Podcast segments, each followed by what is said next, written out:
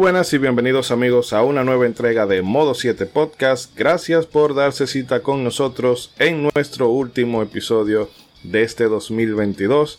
De nueva cuenta agradeciendo a todos los que nos han seguido en, a lo largo de estos 365 días. Igual a todos los que nos descubren de manera reciente y bueno, a todo el que comparte, da like, comenta, muchísimas gracias y esperamos que hayan pasado unas felices fiestas de Nochebuena y que ya esos preparativos de Año Nuevo estén a punto. Por lo menos aquí en República Dominicana el 24 se prioriza la comida, pero el 31 lo que toca es alcohol, eso es lo primero, ya la comida la gente hasta con pan resuelve. Pero bueno, eh, el episodio de hoy a muchos tal vez le agarre de sorpresa, pero en verdad eh, algunos ya habrán visto que era solamente un mame, porque en esta ocasión vamos a hablar, sí señores, finalmente del Super Mario RPG, ese título que definitivamente es uno de los más queridos dentro de la franquicia y dentro de la propia consola, porque es un matrimonio hecho en el cielo, porque era lo mejor que podía ofrecer Square y lo mejor que tenía Nintendo para darnos un producto que era eh, redondo. Se le puede poner, como todo en la vida, nada es perfecto, se le pueden poner eh, peros. Sin embargo, en líneas generales es un juego que al que lo pudo jugar o el que lo juegue o el que lo descubra más adelante lo va a terminar tocando de una manera bastante particular porque bueno, como decía, esta es una mezcla muy especial. Y ya no me enrollo más y paso a presentar los contertulios que me acompañan en esta noche. Iniciando por ese célebre personaje amado por los buenos y temido por los malos, Ronzo, el Marajá de Capurtala. Saludos, muy buenas noches, un abrazo Isidori, caramba, qué bueno escucharlo nuevamente en este programita, como usted mencionó, eh, de haber pasado la noche buena y preparándonos para el fin de año un abrazo a todas las personas que nos escuchan después de un año más de Modo 7 Podcast. Ya casi estamos dejando los pañales después de tres años. Sí, ya sabemos ir al baño solo. Sí, exacto. Ya sabemos decir popó y pipí y estamos casi creciendo. Qué contento de estar aquí más para hablar de este juego que tanto hemos hipeado y que en verdad pensé en que, no lo íbamos a hacer, pero eh, los astros se configuran y ahí está, está hecho Mario RPG y creo que hay alguien que está muy contento de que este juego al fin haya llegado. ¿Quién más tenemos ahí con nosotros hoy? Bien. ya se delató. Y nos... baja de último. Y también nos acompaña en esta ocasión nuestro youtuber estrella, el Benjamín del equipo, Bragi. Bragi, tú que en enero decías, ¿por qué por, pero ¿por qué para diciembre? Y ya estamos aquí. Bueno, bueno, sí, ya estamos aquí. Increíblemente pasó rapidísimo ese año con tantos temas que tocamos y, ya estamos aquí, ya listo para, ya con el último episodio de este año, con un juego que, mire, le hizo trampa a, Trump, no, pero está bien. Eso lo espera más que nadie aquí. Pero yo también, y este juego en particular significa dos cosas para mí. Una es que inicia lo que es la línea RPG en el mundo de Mario, la, franquicia de Mario, y con ello la saga Mario y Luigi, que esa es realmente mi favorita. Eh, y también, y por otra parte, solidifica o le, comienza a darle esa otra buena fama que tuvo Mario con lo, con lo de diversificar sus videojuegos junto a Super Mario, eh, Super Mario Kart este título trae como, habían jueguitos, ¿no? Como puzzles de Mario antes, pero con estos títulos más sólidos, que Mario RPG y Super Mario Kart, pues entonces comienza esa faceta de que le daría buena fama, porque Mario le daría su toque, no sería solamente poner a Mario en un juego de carrera o poner a Mario en un juego de RPG, sino este juego tiene algo que los otros no. Y por eso yo creo que es un título muy importante que tenemos mucho de qué hablar de él. La verdad que sí, así que vamos a no alargar más esta introducción y pasamos al... Ah, verdad que falta Mr. Trump. y,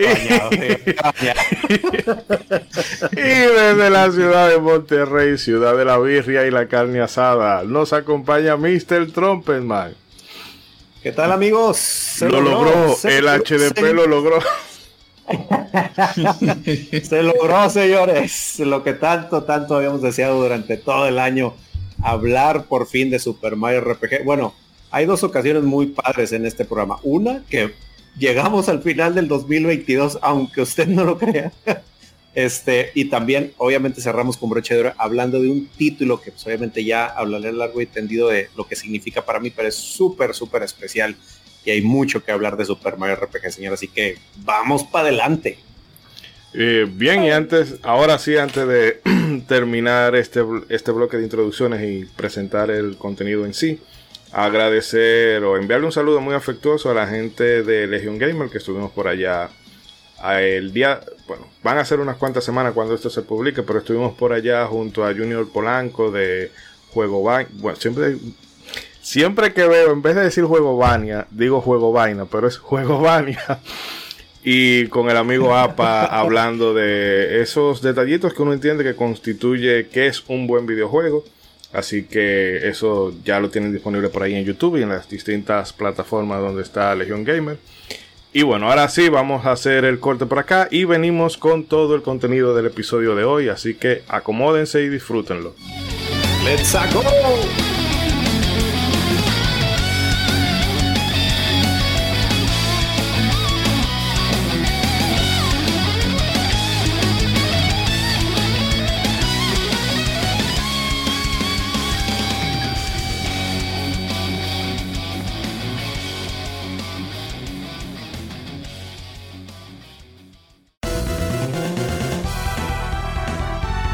Visita nuestra web modo7podcast.com donde tendrás acceso a todos nuestros episodios en la mejor calidad disponible. Además puedes convertirte en uno de nuestros productores ejecutivos accediendo al link de nuestra página de Coffee. También estamos en todas tus plataformas de podcast favoritas. Y no olvides que tus comentarios y sugerencias son importantes para nosotros. No te despegues y continúa en Modo 7 Podcast.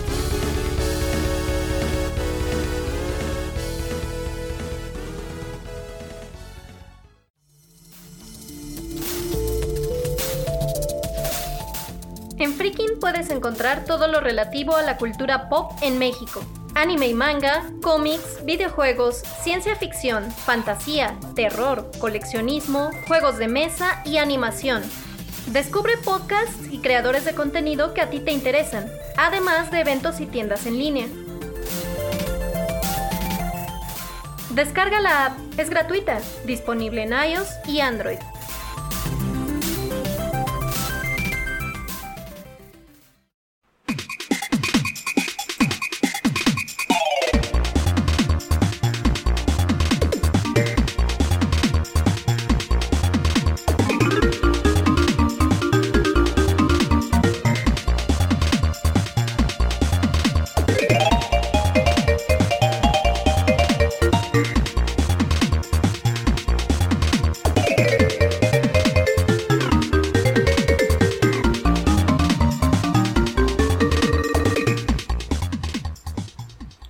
Y con este cumbión de Yoko Shimomura damos inicio al episodio de hoy. Pero chicos, antes de arrancar de lleno, me gustaría que me comentaran cómo fue su primer contacto con este Super Mario RPG The Legend of the Seven Stars.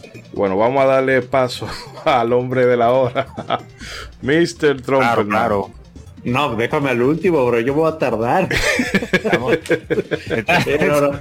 Estamos a ganas. de último, para que no le Sí, metan presión, eh. Sí, sí, sí, exacto. no, él quiere crear más hype todavía del que ha creado, pero está bien. Sí, Ah, sí. bueno. O, o si, o si no han ido por agua, este, denle lo que yo digo mi historia. No, no, no. pri- primero los demás, primero los demás. Dale, Bragi. Para los que vieron, para los que vieron la película de Cecil, de Cecil B. de Mil, de los 10 mandamientos, ya saben, Demonios. tres horas y pico. Lo que el viento se llevó me queda Bueno, corto. Avatar, Avatar te va a quedar chiquito. Bien. Bueno, Eh. de cómo me topé con este juego sería. Sí, tu primer contacto con él, cómo Bueno. lo descubriste y demás. Bueno, como he dicho, con la mayoría de los títulos de Super Nintendo, yo lo, tenía lo tenía en un pack de ROMs ahí eh, para las eh. Atención, departamento legal de Nintendo. Eh, Agárrenlo, Eso estaba, eso está estaba en mi computadora. Eso estaba en mi computadora. Yo no lo descargué. No es ilegal usarlo si ya está ahí. Eh, Llegó mágicamente a tu PC. eh, alguien lo ajá, abusada, supongo, no sé. Bueno, el punto es que eh, eh, yo vi Super Mario y yo dije, mierda, un juego de Mario, hay que jugarlo, porque de Mario. Esa era mi lógica. Y ya para ese punto ya yo había jugado Mario y Luigi, pero igual me había llamado mucho la atención lo visual de, este título, de ese juego, porque era como, a pesar de que yo sentía que era más moderno el Mario y Luigi de Game Boy, aquí como que eh, se sentía como que más real, por así decirlo. No sé si es la palabra que buscaba, pero creo que entiende el punto el que, el que conoce este juego, que supongo son todos los que están aquí oyendo. Eh, lo probé, mm, me gustó mucho, pero eh, y de hecho yo diría que tanto como Mario Luigi este juego yo me no diría introdujo del 100% porque a día de hoy sigo sin ser inex, sigo siendo inexperto en el área RPG, pero me abrió más a, a ese género, o sea, me le di más oportunidad, así pude darle oportunidad a juegos como eh, a Chrono Trigger y Final Fantasy. Eh, no los he terminado ninguno, pero, pero sí me abrió más Bárbaro, a, bárbaro. a ello. Porque, perdón, no, no soy, no, no- no soy tan letrado en esa área. Que, que se sepa Pero que este es tu sí. último programa. eh, No, yo sé que aquí todos son eh, fanáticos de RPG full, full, full. Yo sé que. No, yo. ¿Cómo No, olvidé? Mi primer programa Por- fue de RPG. Y yo dije, no, pero no pudieron coger el tema, el tema que yo más conozco. Tenía que ser ese. Así que no, no, aquí yo me puedo manejar. Puedo manejar. Y en fin, el punto es que eh, el, toque family friendly que tiene este juego, porque yo creo, eh, siendo desde mi ignorancia, yo creo que Mario RPG, eh, frente a otros RPG, un título más friendly con el público en general. Pero no solamente porque sea más fácil, sino porque le da un toque más, eh, digamos, divertido por lo interactivo que era. Con, con- no solamente era seleccionar el ataque y ya está, había que estar alerta tanto cuando te atacaban como cuando tú atacabas. Así que eso también le agregó cierta gracia que pues fascinó a muchas personas. Yo lo pasé una vez, hace mucho, lo intenté pasar otra vez acá para el programa como la mayoría. No lo terminé, no me dio tiempo, pero bueno, me refrescó un poco la memoria ahí. Ah, bueno, Así que bueno, eso es lo que tengo que decir de cómo me topé con este juego y mis impresiones. sí, ve guardando las municiones para ahorita. Y en el caso de usted, Ronzo, Pero- Eh, yo, bueno, mi primera impresión, como muchas personas eh, en el mundo, lo primero que yo vi de Mario RPG fue las imágenes que salieron en la revista Club Nintendo de acá de Latinoamérica, eh, la versión de México, claro está. Y bueno, maravillado primeramente con eso, cuando ves las imágenes y con el amor que, que hablaban en la revista. Y bueno, y al ver esos gráficos, y usted sabe, uno viendo las maravillas que estaba tirando la Super Nintendo en sus últimos años, al ver esas primeras imágenes de preview con este, estas imágenes tridimensionales, yo estando reciente en mis primeros años del mundo de las RPGs, de haberla descubierto, que todo me sabía a, a miel, todo lo que decía RPG me sabía a miel y eso fue un sueño hecho realidad, porque yo estaba, wow, wow, wow, ¿qué es esto? Volviéndome loco. Y después, tiempo después, y con mucha dificultad, dos o tres años más tarde, entonces la pudimos pues, conseguir para Super Nintendo en mi hogar. Y, se le dio, eso fue, creo que fue una semana que, que- que la acabé. Esos eran los tiempos cuando, cuando uno tenía más tiempo libre. Y Yo agarraba todas las RPG que agarraba, la acababa en una semana, todas. sí, eso me acuerda a un amigo mío que em, a las 6 de la, bueno, de 6 de la tarde a 6 de la mañana jugando Final Fantasy VI. Me acuerda- sí, no sé que no voy a decir su nombre para no tirarlo para adelante, pero la familia se durmió, No, se despertó y lo encontró jugando. Ya lo sabe, ya lo sabe. Qué dolor. Me pasó varias veces, era una fiebre. Recuerdo que me pasó, no, no sé si fue con Chrono Trigger o con Final Fantasy VI, que estaba de que acabando y me da la noche, está en la noche del sexto día, ya para el séptimo día del juego. Y digo, wow, siento que el juego se está acabando. Yo nunca lo he acabado, así que no sé. Pero yo sentía que el juego estaba llevando a su parte final. Y estoy ahí, estoy ahí, le digo a la gente en la casa, sí, sí, ya lo estoy acabando, ya lo estoy acabando. Y todo el mundo como esperando para, para celebrar conmigo el final del juego. Pero van horas, vienen horas, todo el mundo se fue a dormir, se hartaron de esperar. Amanezco yo jugando y no, no, pero ya casi se está acabando. Otra vez todo el mundo esperando ahí a ver para ver el final. Se hartaron de esperar, a las 11 de la mañana, 12 del mediodía. Y en la tardecita, como a las 3 o 4, cuando todo el mundo se había ido de la casa, fue que salieron a hacer diligencias, ahí fue que acabé el juego y nadie estaba ahí para celebrar conmigo. Pero eso fue otro juego. El caso de Mario RPG, no recuerdo. Pero podemos hablar de Final Fantasy XVI también hoy, así que podemos. No, no, no, no. frene, frene. Pero, pero, aguante. No podemos no. fangirlear con dos juegos al mismo día. Estamos fangirleando con Mario RPG. No, hoy no, hoy no. Not on my watch. Usted, oh, oh, oh. usted no tiene poder aquí el día de hoy. no power here. No, no, yo le di recuerdo durísimo en Super Nintendo, la jugué hace, caramba, estamos en 2022, así que hace más de 20 años. y, y, recuerdo que le saqué el 100%, tuve la, toda la sorpresa de todos los easter eggs que tiene el juego y todos los cameos y esas cosas. Y vamos a hablar mucho de ese juego hoy, pero en verdad fue una experiencia inolvidable y maravillosa. La verdad que sí. Y bueno, esa fueron mi experiencia primero. Bueno, pues tengo por aquí que eh, antes de adentrarnos en el mundo de Super Mario RPG y sus entrañables personajes. Toca... Wey, wey, wey, wey, ah, ay, es que siempre. César, siempre se me olvida. usted, usted, ¿no? La tiene contra mí hoy. Y él no ha dicho nada. De... Isidori quiere enemistarse fuerte con César. Isidori, usted nunca lo jugó. Ah, bueno, sí, que hay que dejar a este. Eh, de hecho, eh, yo este juego lo descubrí después de que ya yo había entrado al mundo de los RPG, que increíblemente mi primer contacto con, es, con los RPG fue con Breath Fighter 1 de Nintendo, de Super Nintendo mejor dicho. Y luego de ahí, bueno, pues salté a cosas como Chrono Trigger, que ahí sí fue cuando empecé, ahí fue que me terminé de enamorar del género. Y luego que si Final Fantasy VI, que si Final Fantasy 4, que si Secret of Mana, que si Lufia 2, este, que si Illusion of Gaia y un reguero de cosas.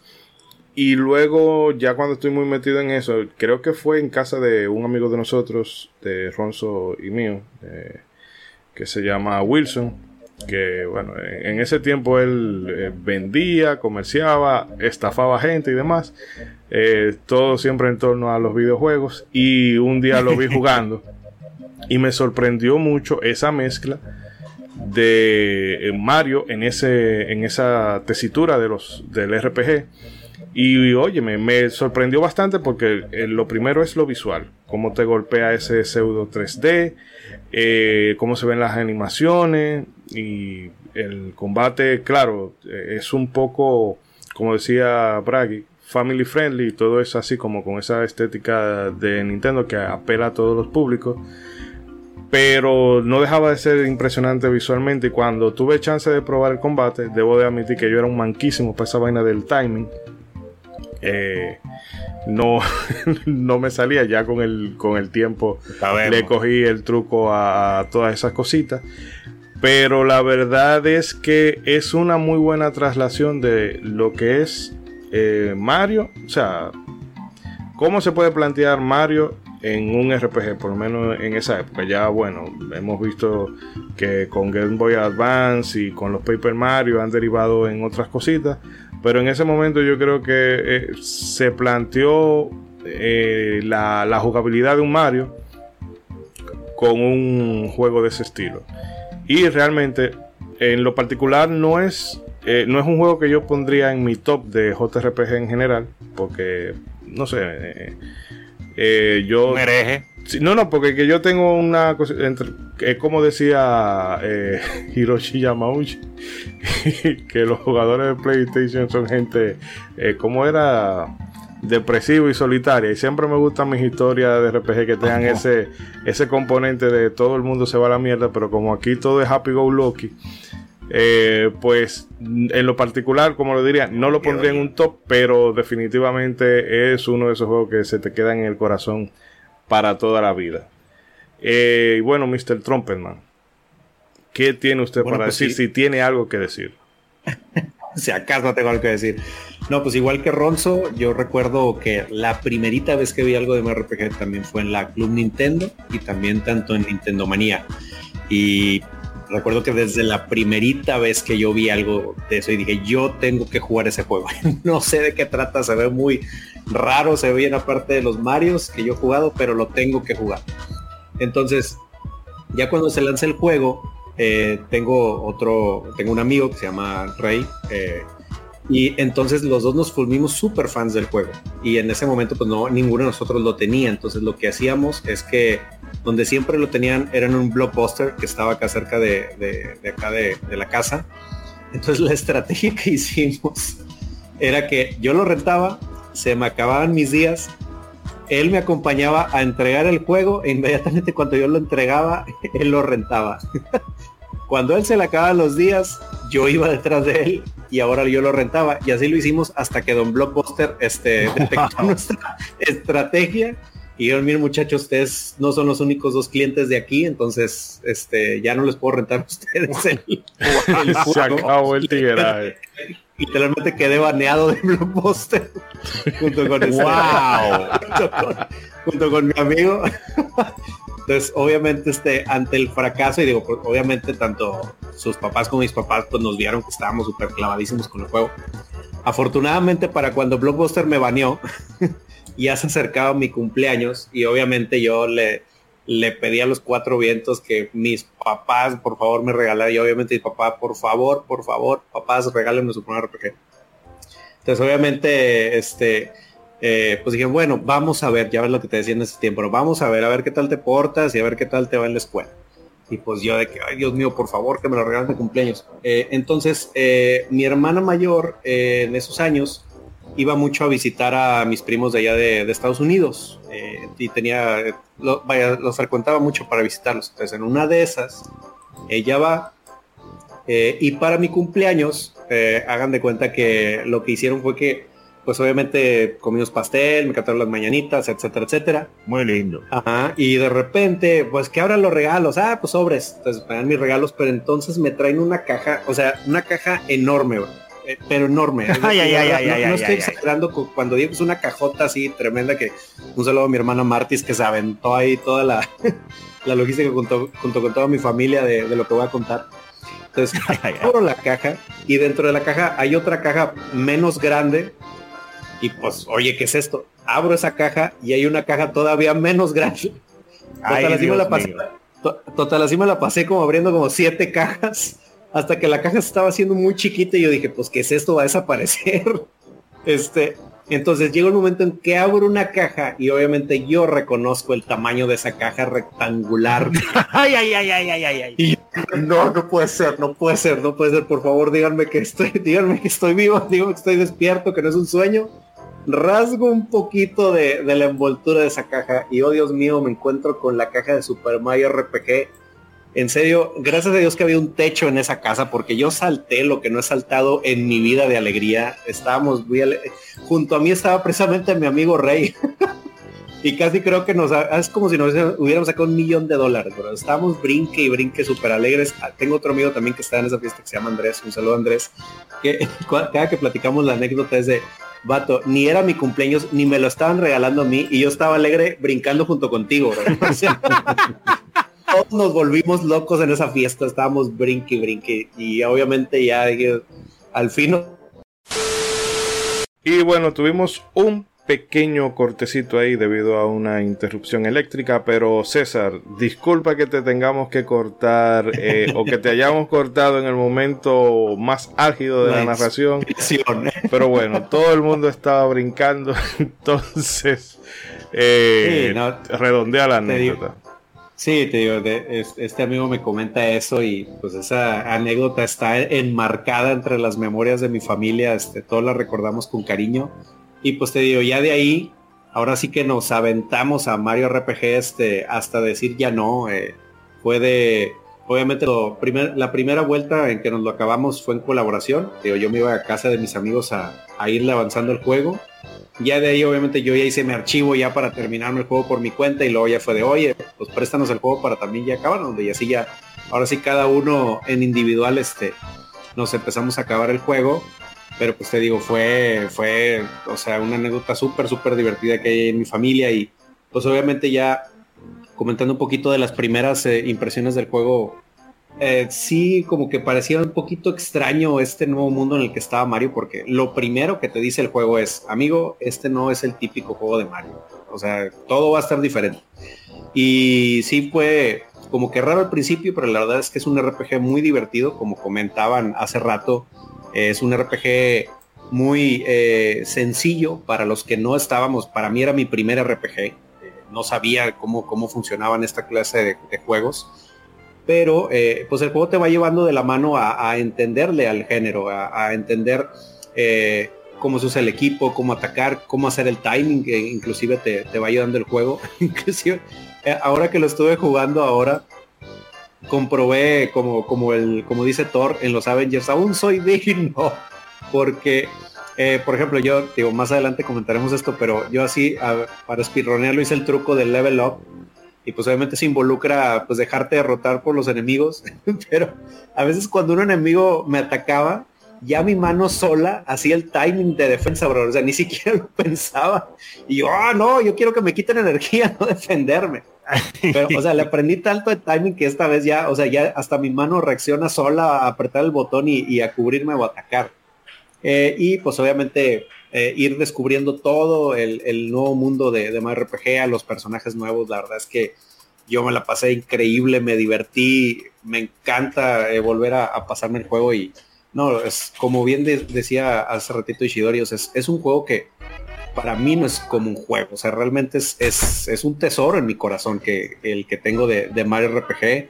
Obviamente yo sé que hay RPGs muchísimo más complejos y, mejores, por decirlo así, de una manera más objetiva, pero para mí Mario RPG es, mi número uno, digo, no por nada siempre digo que es el mi juego favorito de todos los tiempos, o sea, lo que yo he vivido con ese juego es, es increíble, pues sí, ese, esa fue mi, mi anécdota y mi experiencia con, con el primer contacto de RPG No digo yo, no digo yo, si hasta estaba manipulando una empresa multinacional para poder jugar el juego. Pero, para, la bueno ya no va a haber una próxima vez pero debían de aunque sea vete tú adelante y después entre el otro y no llega junto. No no no ya ya fue fue descarado ese hackeo que le hicimos a Blockbuster Nada más nos faltaba este, como esa escena de los Simpsons, llegar con un bigote, ¿no? Buenas tardes. Quiero Superman. o pagarle. No, no, soy yo. No soy pagarle, que salió hace cinco minutos. No, esta no es una Pagarle un vagabundo para que. oiga, señor, ¿puede entrar a alquilar Super Mario RPG? Literal, Y que era la única, entonces nada más faltó que nos pusieran una foto de nosotros afuera del blockbuster de no deja entrar a estos niños aquí. baneado. Pero bueno. Tremenda anécdota. Eh, perdón, iba a decir César. Ronzo, para no entretenernos mucho, vamos a entrarle al guion entonces.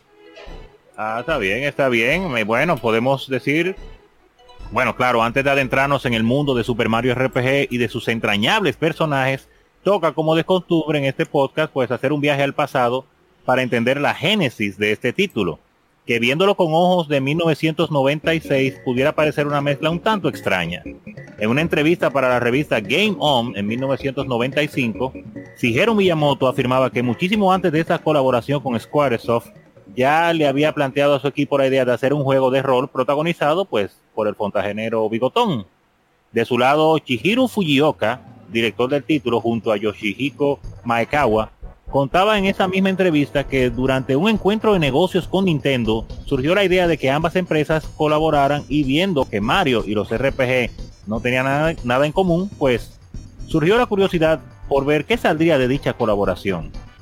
Amarrar las cosas fue un proceso largo, ya que hubo mucho ir y venir hacia Nintendo tratando de establecer los elementos que dejarían a ambas partes satisfechas con el proyecto.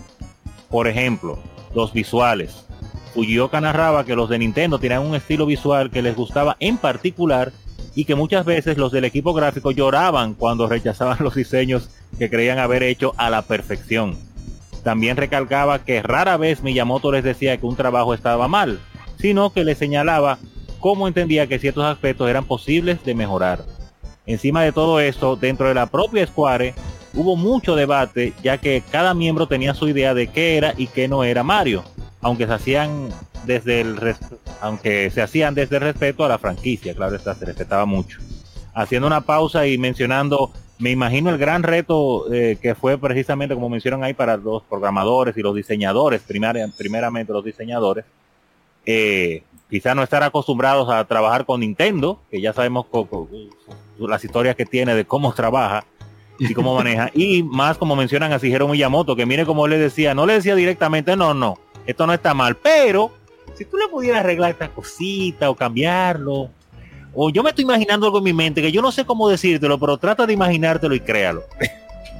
Sí, o como mira, esa tortuga con esa alita ahí está chula. Yo creo que se puede mejorar. Borra la entera y a esto ahora, tal cosa.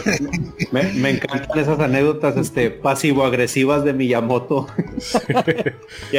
Ay, qué bonito, qué bonito. Aléglalo, muele. que obviamente yo me imagino que él, no va a decir, no, este viejo del coño se la pasaba jodiendo, pero no se puede decir en una entrevista, así que no, él no era, eh. él no te decía que estaba mal, pero te daba feedback y todo eso. Que qué bonito, claro. Ay, qué bonito. En ese entonces no, era un viejo, ¿eh? En ese entonces bueno, sí, era un no se alejaba tanto de la edad de, de los otros. Que bueno, eh, quizás se entendían mejor. Se comenta. entonces la distancia se, se mantiene mucho. No sé qué tanto en el trabajo, pero tú sabes que su cultura es. Me lleva un año ya, ese es.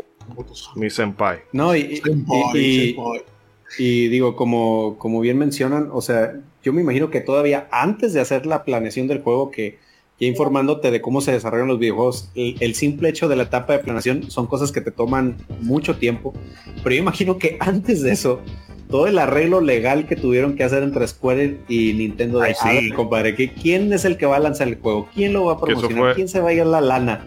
Yo me imagino que eso haber sido ni siquiera, no, no, brother, ni, ni con los artistas más adinerados se, se ha de haber hecho un, este, ¿cómo se llaman? Este, un prenup, un prenupcial como, como lo que hicieron estos vatos. Eh, ese tema de, del Tirijala se dio mucho con quien lo iba a publicar. Y obviamente al final lo terminó publicando Nintendo, pero eso fue, eso no fue, me imagino que no es tan, obviamente todavía no se había llegado a lo que sucedería más adelante con, con PlayStation y demás.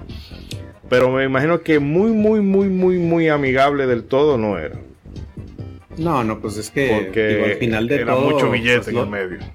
Sí, al final de todo, pues los dineros son los dineros. Y, y, digo, yo creo que, pues obviamente estaba este anhelo de, de Square de pues poder. Digo, ya había muchos RPGs en los que había tenido mucho éxito pero como que querían un RPG que diera el trancazo en, acá en el lado occidental. Y pues por ese lado Nintendo tenía como que la, este, la mano en el sartén de vato, pues te estamos prestando al personaje con el que sí o sí la vas a pegar. Entonces, pues ah, tienes que aflojar, papi. O sea. No, no, seguro, es que, fuera, era, era una idea, las posibilidades eran muy jugosas, eran muy jugosas. Sí. Pero que bueno, retomando un aspecto de lo que hablábamos de Miyamoto y demás, que el boceto inicial que a él le presentaron era de Mario en un caballo oh. con una espada. Y él puso una cara como que yo creo que, eh, que con solamente verle la cara a los de Square se dieron cuenta de que, ok, esto, sí, no, va. esto no va. Fue, fue que bueno, ¿eh? Fue cara de qué bueno. esa espada o yo te mato con esa espada, compadre. no, de hecho, de... Miyamoto quizás dijo, lo dio tanto que dijo, no, ¿tú sabes cuál va a ser el enemigo de este juego? Una espada. no, no, no lo dudo. Verdaderamente. Pero bueno, Verdaderamente. Pero en sí, mira, eso fue bueno, porque como te dije, o sea, como hemos dicho antes, quizá ya la política de Miyamoto actualmente pues se ve que choca con algunas cosas porque la, industria ha evolucionado, pero en aquel entonces era muy ideal, porque además de que no pegaba con Mario, estamos hablando de un concepto de el típico héroe con la espada ya estaba quemadísimo. O sea, todavía estaba en su auge, el, podría decirse, el, mundo del RPG, ya eso del héroe con espada, en muchísimos títulos se veía. Así que, que, vamos, vamos a agarrar a Mario y ponerle una espada también, o sea, no. No, y como tú dices, digo, realmente que, la sugerencia de Miyamoto fue de, y si en vez de una espada le ponemos un martillo, o sea, realmente ahí sí fue muy atinado porque es, pues compadre, este personaje desde sus primeros juegos, llámese Donkey Kong, su arma ha sido un martillo. Y la verdad es que fue un, este, una referencia muy, muy buena que te hacía sentir este ambiente familiar de, ah, bueno, es un juego muy diferente, pero se sigue sintiendo como un Mario. Pero que de hecho... Que, le podemos... ¿ah, diga? Que de hecho eh, la idea fue de Miyamoto, pero fue respaldada por el público, porque en una en un evento en el John Festa, creo que fue de ese sí, del, del 95, que para que tú veas, todavía ese era el punto donde toda, no, Mario sale en 1996, Mario RPG y todavía en 1995, en otoño, estaban en Tirijala todavía. Digo Tirijala en, cuanto a lo creativo. Sí. Y Fuyoka le preguntó a la gente, bueno, eh, ¿quiénes quieren espada? Aplaudan. Pra, pra, pra, pra, pra. ¿Y quiénes quieren martillo? Entonces se fue el auditorio abajo. En, se fue abajo en aplausos y eso, el mensaje llegó claro, de martillo. Sí. No, por, por, eso es que con todo y las historias extrañas que hay de Miyamoto, pero hay que respetarlo. El hombre tiene una visión que cuando él te hace un señalamiento, tú tienes que lamentablemente ponerle atención. Eh, eh, el, Miyamoto del siglo XX, porque ya el siglo XXI. Eh, hay, una diferencia entre, ese Miyamoto y el Miyamoto de Wii Music. Tenemos que hacer un programa de ese Miyamoto, definitivamente. Pero volviendo acá. Vamos a la lista, no, para el próximo, para el próximo año, eso, eso tiene que Vamos a ponerlo ahí en la lista de deseos. Eh, continuando claro con un poco más de información acerca de este querido juego, tanto Hideo Minaba, el director de arte de este Super Mario RPG, y el propio Fujioka coincidieron en que la parte más difícil de todo el proyecto fue no dañar la imagen de la mascota de Nintendo. Esto a la vez de hacer algo totalmente diferente a lo que el Square eh, pues estaba acostumbrado a hacer se evitó a todas costas hacer un reskin de cosas como Final Fantasy, Secret of Mana o Romancing Saga con los personajes del universo de Mario Bros. Conscientemente el equipo buscó la manera de integrar al género cosas propias pues de Mario, como son saltar, aplastar enemigos, correr y demás. Una vez liberados de las limitaciones que conllevarían imitar a otras franquicias RPG, el equipo se dispuso a crear un mundo que permitiera presentar lo mejor del fontanero. Se optó por crear un mundo en 3D isométrico y para solventar el inconveniente de lo complicado que puede ser el control en esos entornos, a Mario se le dotó de la capacidad de moverse en ocho direcciones, en contraposición al característico movimiento diagonal en estos juegos. Este juego se desarrolló tomando en cuenta un par de aspectos, aspectos claves. El primero es que Miyamoto quería hacer un RPG donde no se derramara sangre, razón por la que Mario ataca con los puños, un martillo o un caparazón. Lo otro es que el jugador siempre estuviera activo con los controles, tanto en la exploración como en los combates, donde no solo es machacar el botón A hasta el cansancio. Y haciendo una pausa y lo que estábamos mencionando, eh, precisamente al principio del programa, eso de, como mencionó Mr. Tropperman, que ya tenía la memoria, eh, la, memoria, ¿cómo se dice? Cuando, la memoria física, la memoria de las manos. Memoria muscular, sí. Muscular de, de, de cubrirte cuando te atacaban que habla de lo bien hecho que está hecho el juego, que te mantenía todo el tiempo activo con todas las acciones, tanto dentro o fuera de la pelea, para que no fuera un RPG más eh, pues aburrido. Eh, no aburrido, pero clásico, vamos a decir, como mismo mencionan acá, que ellos no querían hacer un, juego que fuera Final Fantasy con personajes de Mario, o Secret Mana con personajes de Mario, etcétera. Así que fue una gran idea intentar hacer algo pues lo más original posible dentro del universo de Mario, incorporando esos elementos que yo creo que quedaron muy bien, porque díganme. Eh, sí, sí, claro. Los bloques eh, invisibles están ahí, las estrellas de Mario está ahí.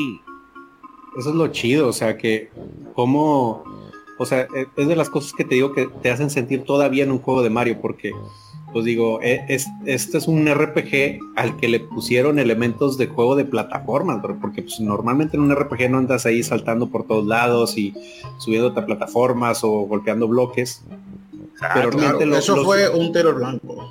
Sí, o sea, lo, supieron adaptar tan bien que, realmente tú sientes que puedes explorar cada uno de los de las escenas muy a gusto, o sea, que, realmente te puedes ir hasta a los rinconcitos donde no se ve, donde ya no ves nada, y puedes realmente inspeccionar todo y, brincar con Mario por todos lados. Eh, la elección de la vista isométrica también pues fue muy acertada porque te hacía como que estar libremente en este entorno, pues digamos semi 3D de aquel tiempo. Eh, y era lo que se va a poner de moda. Yo me imagino ese meme como el de la bruja escarlata. Eh, con el Sony 3D, el Sony 3D Blast. Yo hago un juego en vista isométrica y soy un, un bodrio, pero tú lo haces en vista isométrica y eres el mejor juego de Super Nintendo. Es que me la ganaste, mira, justo eso iba, porque, o sea, cómo el llevar este juego a esta vista era un riesgo, porque había otros juegos que lo hicieron y no pegaron. Pero realmente, o sea, cómo lo supieron llevar en, en Mario RPG, que realmente sí se sentía muy bien. O sea, todavía o sea, estamos a finales de 2022.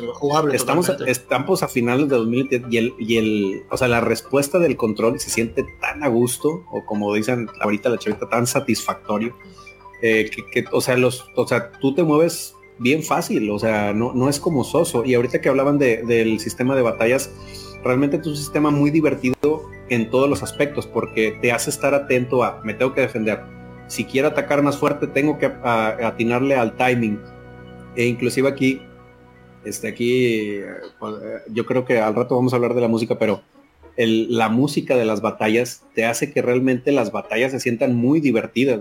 O sea, la música de la batalla no es algo tan dramático. Bueno, obviamente en, las peleas de los jefes un poquito sí, pero hasta en ese sentido la música te, diviertes, o sea, te, te, da un beat muy divertido y, y el estar ahí buscando los timings, realmente, o sea, obviamente llega un punto en que después de tantas batallas dices, híjole, otra vez. Pero, pero realmente te ayuda mucho, que esa es otra, que también, o sea, aquí se cambió el sistema de, te, encuentras un, un, enemigo de manera random, a los enemigos están ahí en el campo de batalla y simplemente con los puedes esquivar o te puedes buscarlos para enfrentar a ellos, este, para, para hacer como que esa exploración también más divertida. Exacto, y aparte eh, con detalles también como el del, del, del World Map, del mapa mundi, que lo pusieron, lo, lo sacaron estilo Super Mario World. Y... Sí. Sí, exacto. Sí, Es que mira, mira, aquí sucede lo que yo decía al principio, que esa fama de Mario a la hora de crear juegos diferentes, que tendría, esto le dio su marca de calidad, como tipo el loguito que ponía Nintendo de Nintendo. El sello de calidad. ese mismo ese mismo. Solo que este sí, sí estaba garantizado en cada juego porque le dio, o sea, no, como dice, como decía, no fue que resquinió todo y ya está. Le dio el toque, le dio esa esencia de, los juegos de Mario. acopló muy bien lo de los saltos, la moneda, el cosa escondido por ahí, en fin, todo eso se acopló perfectamente. Entonces, por eso es que se, se da ese, ese inicio de, o sea, se da esa fama de Mario en ese ámbito. Lo mismo en Mario Kart, los ítems, en fin, no es un juego de carreras cualquiera, es un juego de que, que de hecho se creó como un subgénero en los autos, con el caso de Super, de, Super Mario Kart en, general. Hmm. Y lo mismo pasa con, por ejemplo, con Mario Striker, que, o sea, yo no soy tan fan del fútbol, FIFA no me divierte, pero entonces viene este juego de Mario, de Mario Strikers, que no es solamente que pone Mario ahí, sino que realmente es mucho más divertido porque aquí no te tiran tarjeta roja porque golpeaste el personaje. En fin, agrega el Mario, o sea, el Mario en el título tiene, tiene sentido ahí. No es solo porque tiene un peso. el gameplay, el gameplay incluye eso, es esencia. Que bueno. Ah, tú, tú primero, tú primero. No, que hablando un poco de, del gameplay, de cómo ese sistema se maneja con, eh, bueno, vamos a decir con reacción, en el sentido de que, bueno, tú eliges la acción de atacar y tan pronto el personaje asume una postura, tú vuelves y presionas el botón de nuevo y hace un combo, que eso varía porque incluso eh, poquito a poco se va complicando más, porque por ejemplo, tú tienes la habilidad del super salto, eh, tú saltas y bueno, y si presionas una segunda vez, sale, o sea, la, da más fuerte, pero luego hay una combinación que tú salta y salta y salta y salta y salta y salta y salta hasta un limitado número de veces, pero luego llega un, otra habilidad que ya tú puedes saltar múltiples veces, pero es sobre casi todos los enemigos, bueno, sobre todos los enemigos que están en pantalla, y eso tiene una cadencia que esto, que lo habíamos mencionado eh, hace un momentito eh, Yoshihiko Maekawa, que es junto con Fuyoka, el director de este título, él se inspiró en un juego de ritmo que eh, al parecer era como muy popular en Japón, que era parecido como una laptop y entonces la gente debía de ir presionando las teclas al ritmo de la música, que me imagino que será algo tipo Elite Beat Agent o cosa por el estilo. Y él quiso fusionar, o sea, trasladar esa, esa dinámica rítmica y establecerla en el juego que realmente eh, ya con incluso con los eh, Mario y Luigi eso se ha bueno que también el Paper Mario por lo menos el primero no no sé qué tan RPG hayan sido los últimos que han salido pero eh, eso se ha refinado mucho y de hecho con es mira es muy muy de acuerdo. Eso iba a decir que en Mario RPG se establece eso, muy divertido, aunque todavía a, día de hoy se me dificulta como encontrarle cuánto es que tengo que darle, pero ya esto evoluciona bastante y muchísimo más divertido en general. O sea, por ejemplo, los ataques en conjunto con Luigi, eh, hay toda una secuencia ahí que ellos, ellos le pusieron mucho empeño a eso y, realmente lo hace mucho más divertido e incluso más retador, porque en Mario, en Mario RPG el daño va, sí o sí. Y también Mario Luigi, pero el daño es muy, muy, muy poquito. Si tú lo haces mal, muy poquito. Mm. O sea, como que te, eh, te, penaliza más, a seguir la... Ajá, exactamente. Pero mira, para cualquier persona que, que, tenga problema con eso, si tú elegís, por lo menos con los ataques básicos, en el momento en que el personaje se para enfrente del enemigo, ahí da el botonazo. O en el caso de malo, eh, o si tú vas a atacar con el martillo, de que tú veas que va a iniciar la, animación del ataque, porque a veces uno espera ver, si tú dejas que la animación empiece, ya perdiste el timing. Claro que ya las magias y, el, geno, me parece. El geno y demás tienen otra, otro timing, eso sí. Sí, otras dinámicas, pero digo, digo, aunado a lo que menciona Bragi, digo, no es algo así tan, tan monótono porque precisamente iba a, elogiar que también dependiendo de qué arma, porque también vas, vas este, cambiando de armas y obviamente cuando va cambiando el arma, va cambiando la animación.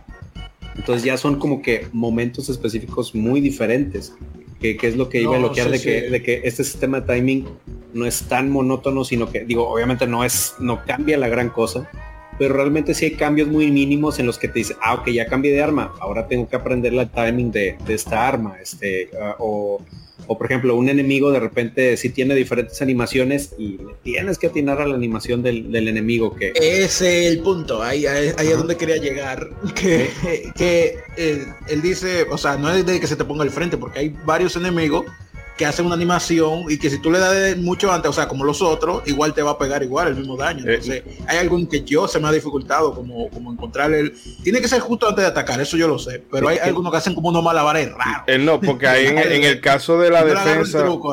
En el caso de la defensa también hay que tomar en cuenta de que no siempre va a ser... Eh, hay enemigos que no van a coger eso. Sí. O sea, pues con el, ataque... quiero decir que algunos, como decía César, cambian el timing, o sea, no igual. Que, que el, el, timing supremo es con la magia de Gino, de, con el Gino Weird, que es esta magia que lanza así como un, un disco de energía muy, este, sí. muy típico. ¿Cómo se llama el, poder de Krillin? Este, el eh, El Kien San.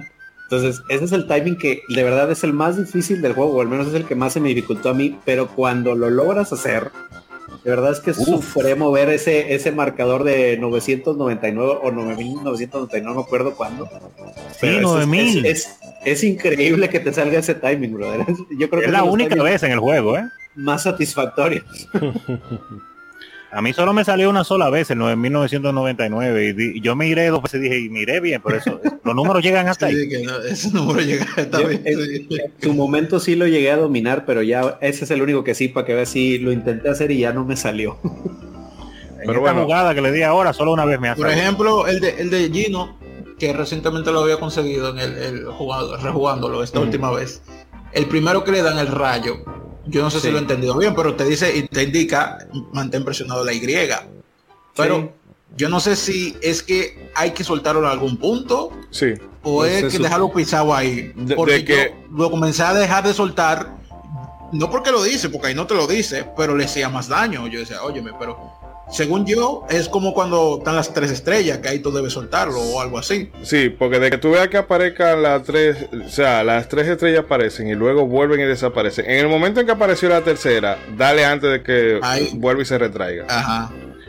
Exactamente, son esas cosas que le da gracia, o sea, quizá sea complica un chingo el juego por algunos, pero al mismo tiempo le da diversión porque te, insta a como explorar, ¿no? Porque ahí te indica que presiona la Y, pero no te dice que, tiene que soltar en algún punto, que puede hacer otra cosa en general. Tú lo asumes porque todos los movimientos tienen eh, algún algún momento donde tú puedes hacer algo, tocar el botón, soltar un botón y dar interactuar. que uno va como experimentando, explorando eso. No, y otra dinámica padre que hay en las batallas es que también está este sistema como que de debilidades y fortalezas.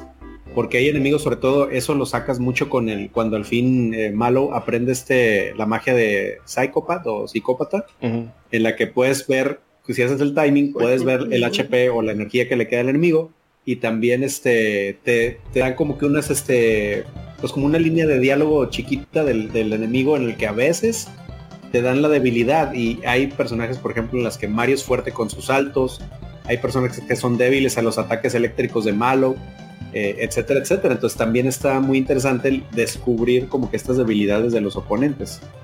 Sí, pero vamos a retomar ya la jugabilidad en el otro bloque y Ronzo. Eh, Queda una cosita ahí por ahí en el guion. No, una parte poco importante, una parte poco importante, casi no mencionamos casi, casi nada.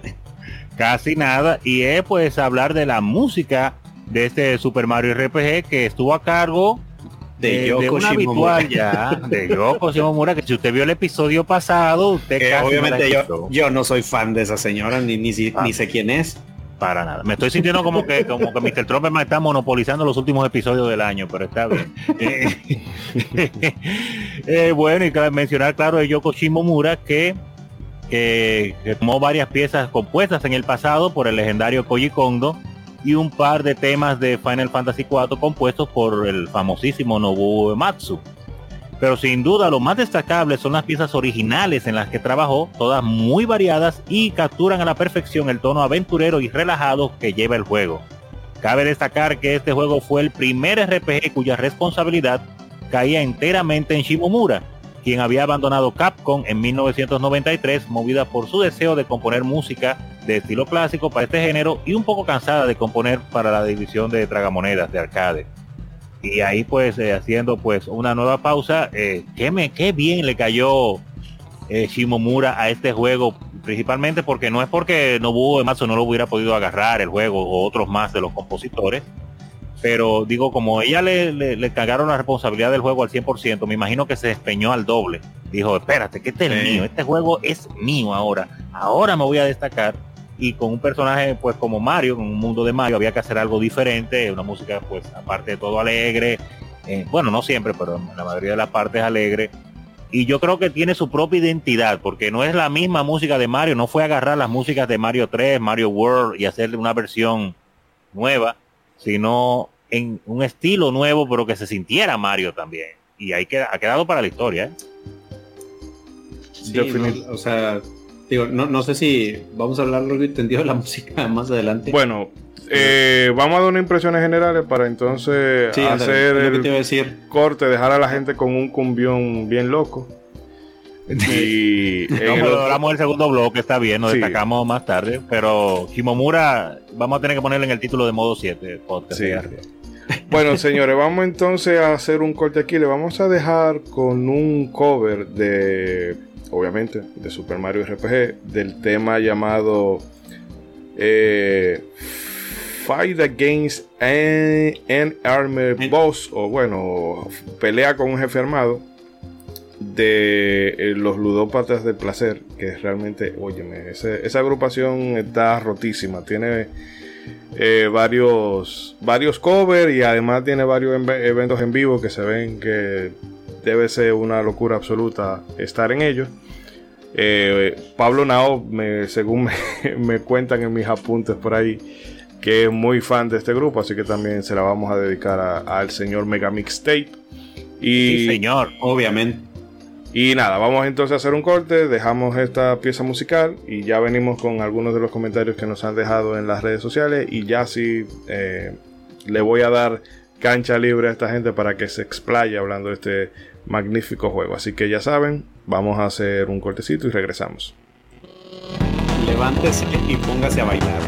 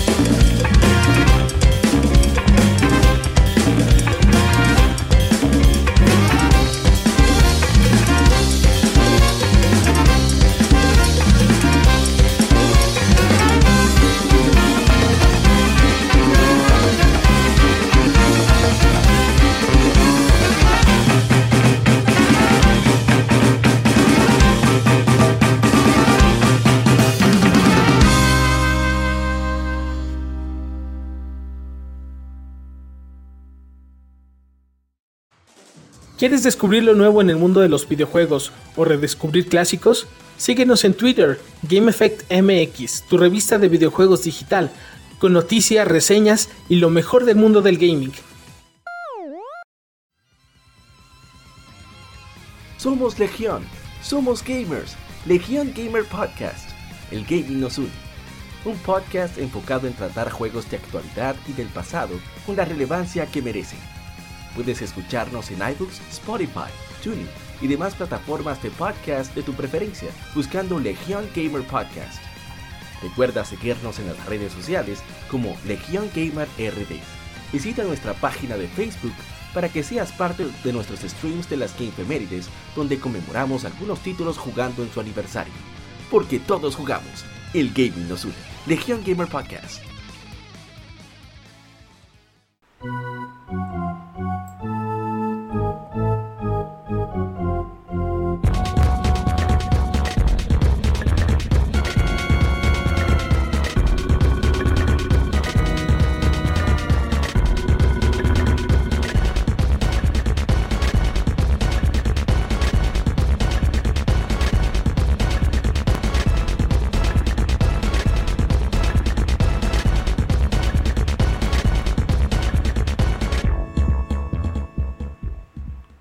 Y retornamos nuevamente con el episodio de hoy.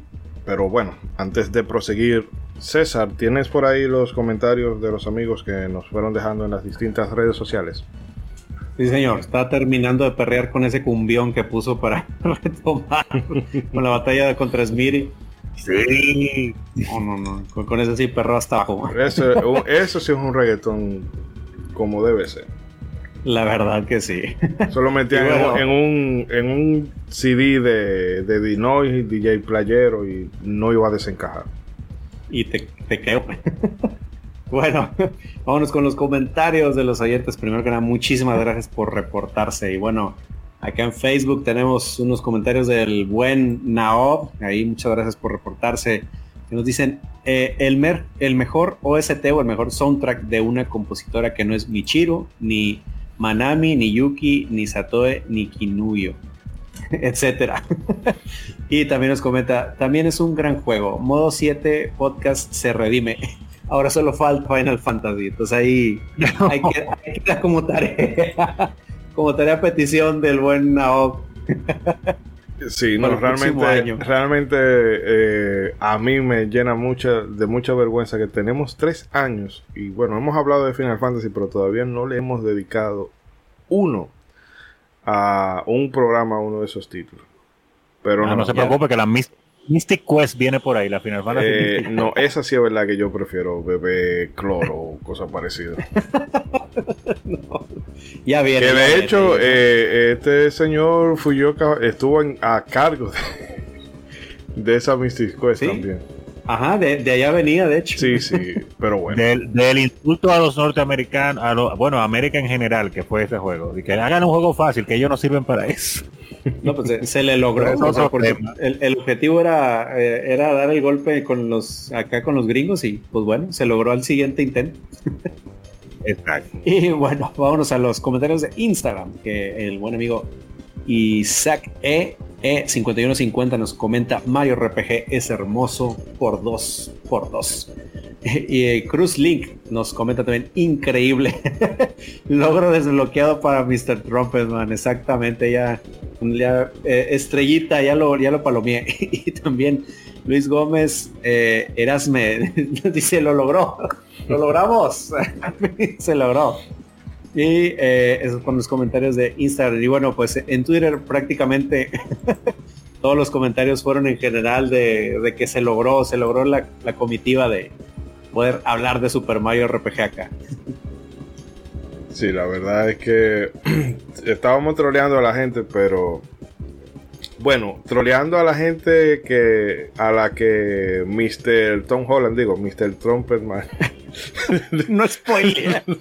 spoileó. Por- por- co- como anécdota interna, sí, me, me convertí en el Tom Holland del equipo. Y hubo dos personas a las que se los spoileé bien cañón. pero bueno, Pero bueno, afor- afortunadamente cooperaron, cooperaron. sí, sí, siguieron el juego. Exacto, exacto. Pero bueno, Sí, porque señores, precisamente, precisamente en Twitter este, el buen Estatus nos comenta, hasta no ver no creer aún pienso que puede ser broma. Y ya, pues, también el buen eh, el buen Ilion también se reporta en Twitter con el con el con el meme de lo logró, ese maldito lo logró. Ey, Dele, Sí, dele, señor capaz. Shiro. ¿quedan algunos? Dale, quedan dale. al- Ah, bueno, ya terminaron los comentarios. Sí, digo, al menos los de los que tengan Twitter acá, sí. Ah, bueno, no, no, pues igual muchísimas gracias a todos los que se pasaron por aquí a, a dejar sus buenos deseos para el señor Mr. Trumpetman, pero que va, esto Muchas fue gracias. uno de los esto fue uno de los primeros programas que se armaron en el calendario aquel. Que bueno, abrimos con Super Mario 3 y terminamos ahora con Mario RPG. Eh, pero bueno, antes de continuar, sí, Y con Dios, el próximo año también abrimos con Mario y cerramos con Mario. Amén. Sigamos. bueno, abrir, Oh, oh, abrir, oh, oh, abrir, Estamos hablando del tema. abrir, con abrir. Mario, eh, eh, empezamos con Mario is missing. Ah, no, perdón.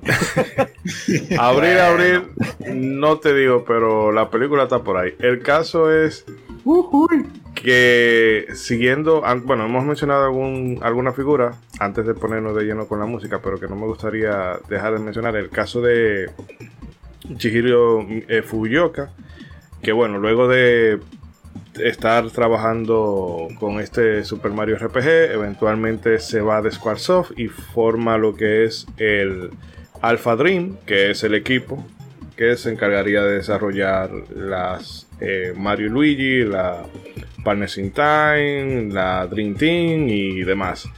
Que también me sorprendí de ver eh, que tiene una faceta como compositor, porque antes de esto él había compuesto música para el. Legend, el Final Fantasy Legend 3, para Game Boy, eh, varios títulos de, de computadora, pero por ejemplo en, fue compositor en uno de los Hyper eh, Mega Dimension Neptunia, que señor, si usted juega, eh, si usted juega a los Neptunia, revísese.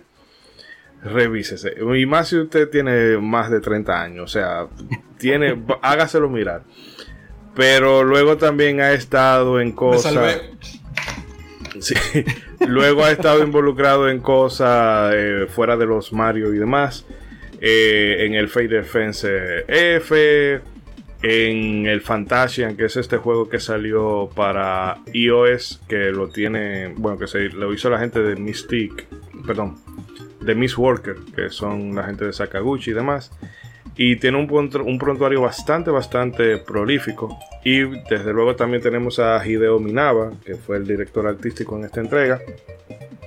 Y este señor viene guayando la yuca en los Final Fantasy desde el 5 y fue director del 9 y también fue supervisor artístico en Final Fantasy Tactics, director, director artístico del Final Fantasy 12, que eh, a Final Fantasy 12 no se le suele dar mucho crédito. Es un Final Fantasy muy ninguneado por, el, por un grupito, porque el que lo ha jugado, eh, aún Queda si no... encantado, queda aún si no le simpatiza del todo, sabe ver que no es un mal juego para nada, simplemente que puede que la propuesta no te guste, pero artísticamente esa ambientación eh, como mediterránea, tirando un poco a lo árabe, oye, eso le queda de maravilla, que es decir que estos señores...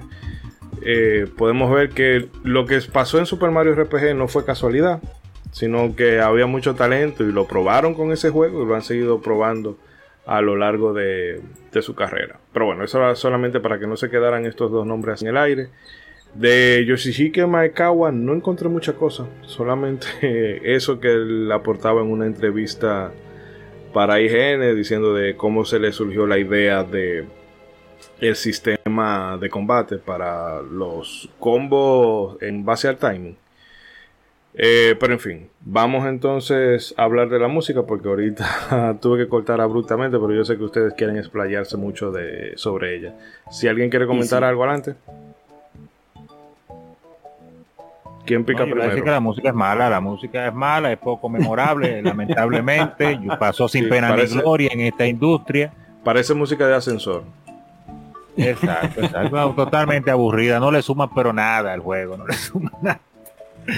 Ay, no, no, no, por lo que estábamos hablando de que Shimomura se la, se la bandió con el juego, se la tomó personal, dijo, este es mío, este juego es mío, y creó pues una música que fuera a tono con el universo de Mario para que Nintendo estuviera contenta, que fuera memorable, que fuera con, con el estilo de juego, con los diferentes, y experimentó mucho, podemos decir, ¿verdad? Sí, sí, sí. Sí. Que es, muy- es muy, muy, muy variada en cuanto a, to- en cuanto a, qué sé yo, a ritmo, a tono y esas cosas. Muy versátil. Algunas, algunas Podría medio decirse que un debut eh, ex- eh, exitosísimo. por- o sea, un debut eh, como, Soñado. como- No sé, cuando digo debut, o ya, ya participó antes en ese trabajo, en ese tipo de trabajo, pero ya sería aquí su primera vez que ella es la encargada, la jefa jefasa de todo ahí. Exacto.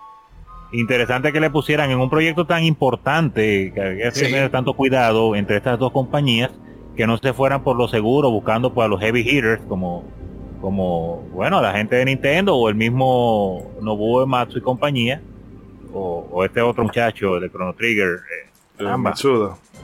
Mitsuda, claro, entonces mejor pues dijeron, no, no, vamos por esta muchacha. Ella no se ha encargado de ningún juego completo, pero ella tiene lo que necesitamos y se lo bueno, encargaron. Seguramente No, eh, algunos- ojo. alguna- Ojo, acuérdense Ajá. que ella no había compuesto para RPG, pero eh, Sí. con el con la música de Street Fighter Eso- 2 hay que mamárselo.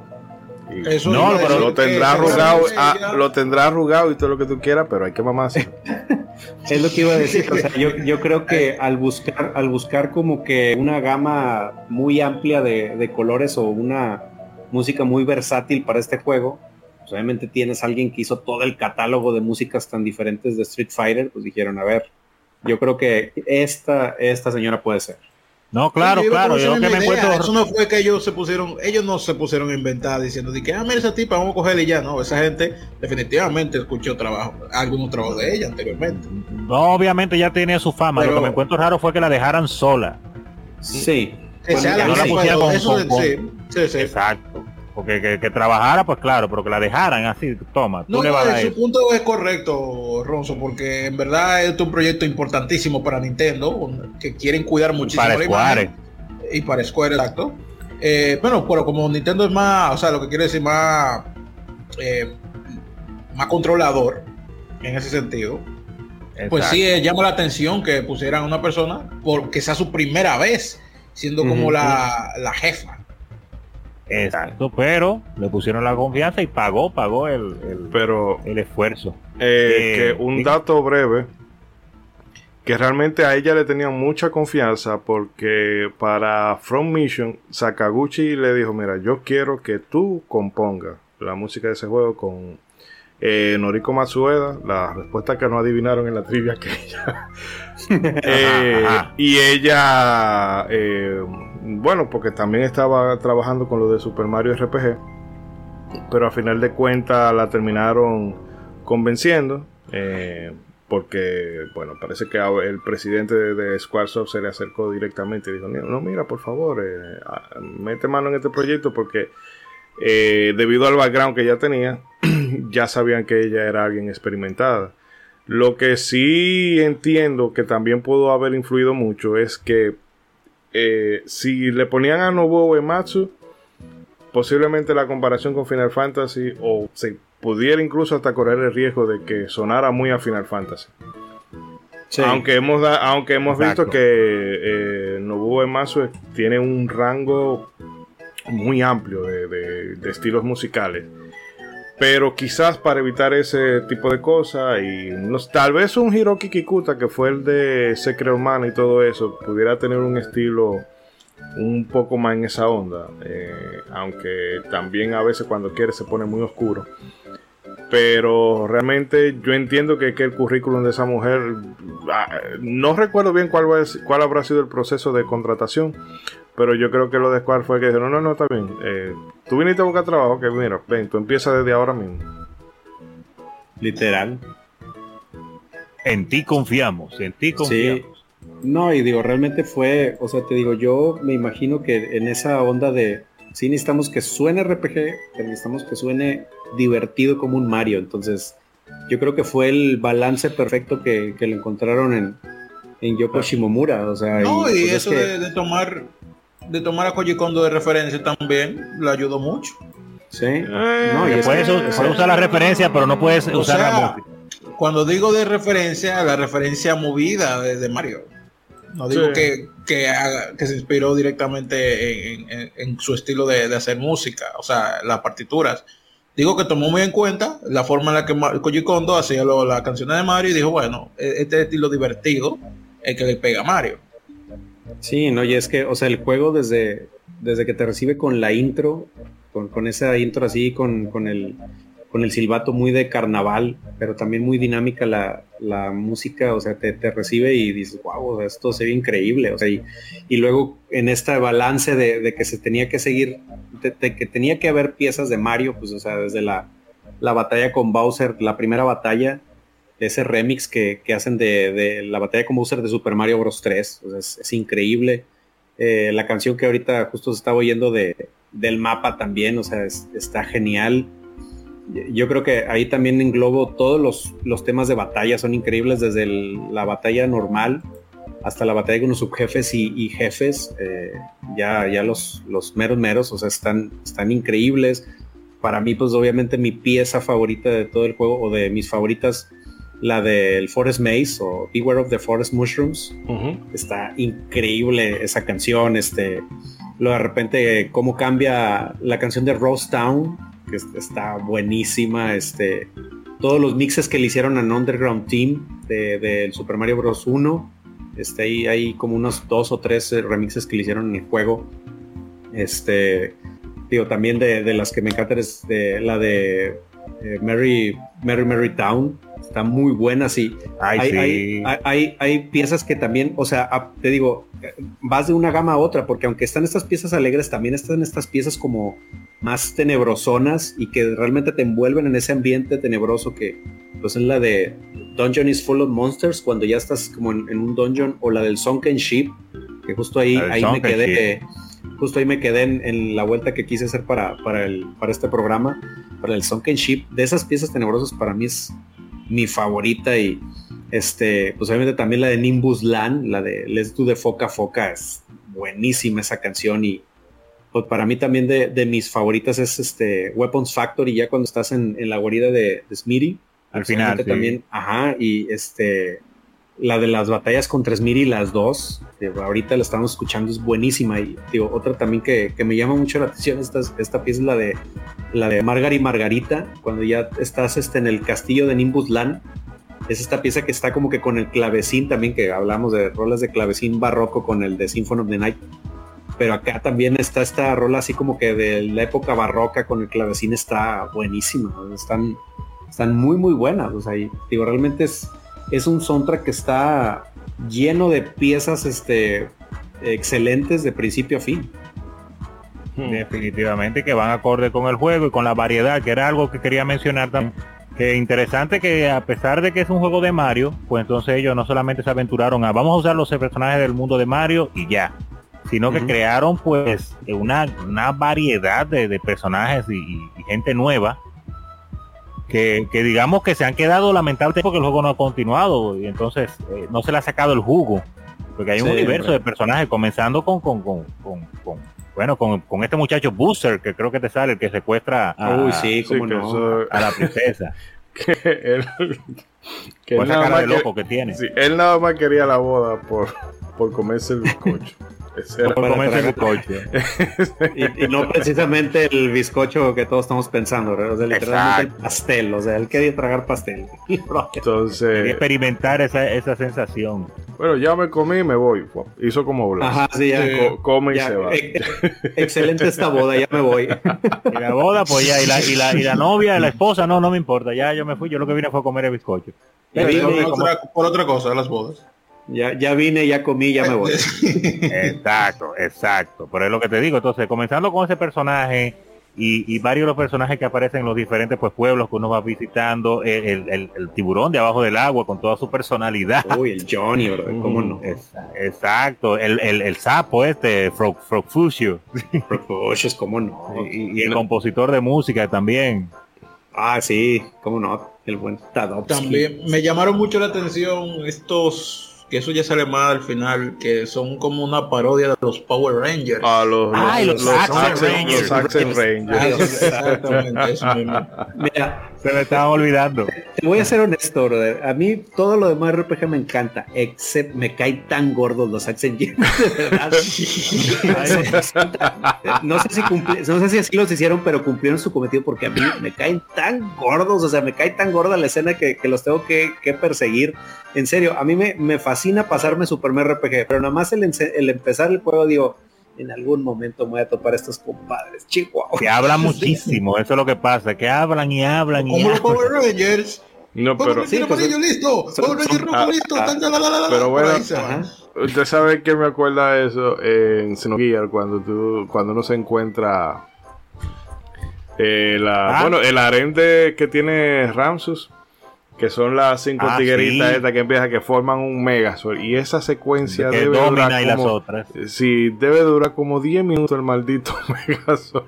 Pero fíjate, yo, yo me imagino que eh, este tipo de parodias a, a los este, Super Sentai, Sí. como que las tratan de hacer así medias odiosonas, porque me, me referencia mucho, por ejemplo, a las fuerzas especiales Guinea, que también se la pasaban haciendo sus poses y tú decías, ¿y en qué momento van a acabar estos vatos? Ya. Sí, pues es que eso, eso de los Sentai está de los 70 allá en Japón y eso es, eso, eso es fijo, eso es parte de la cultura.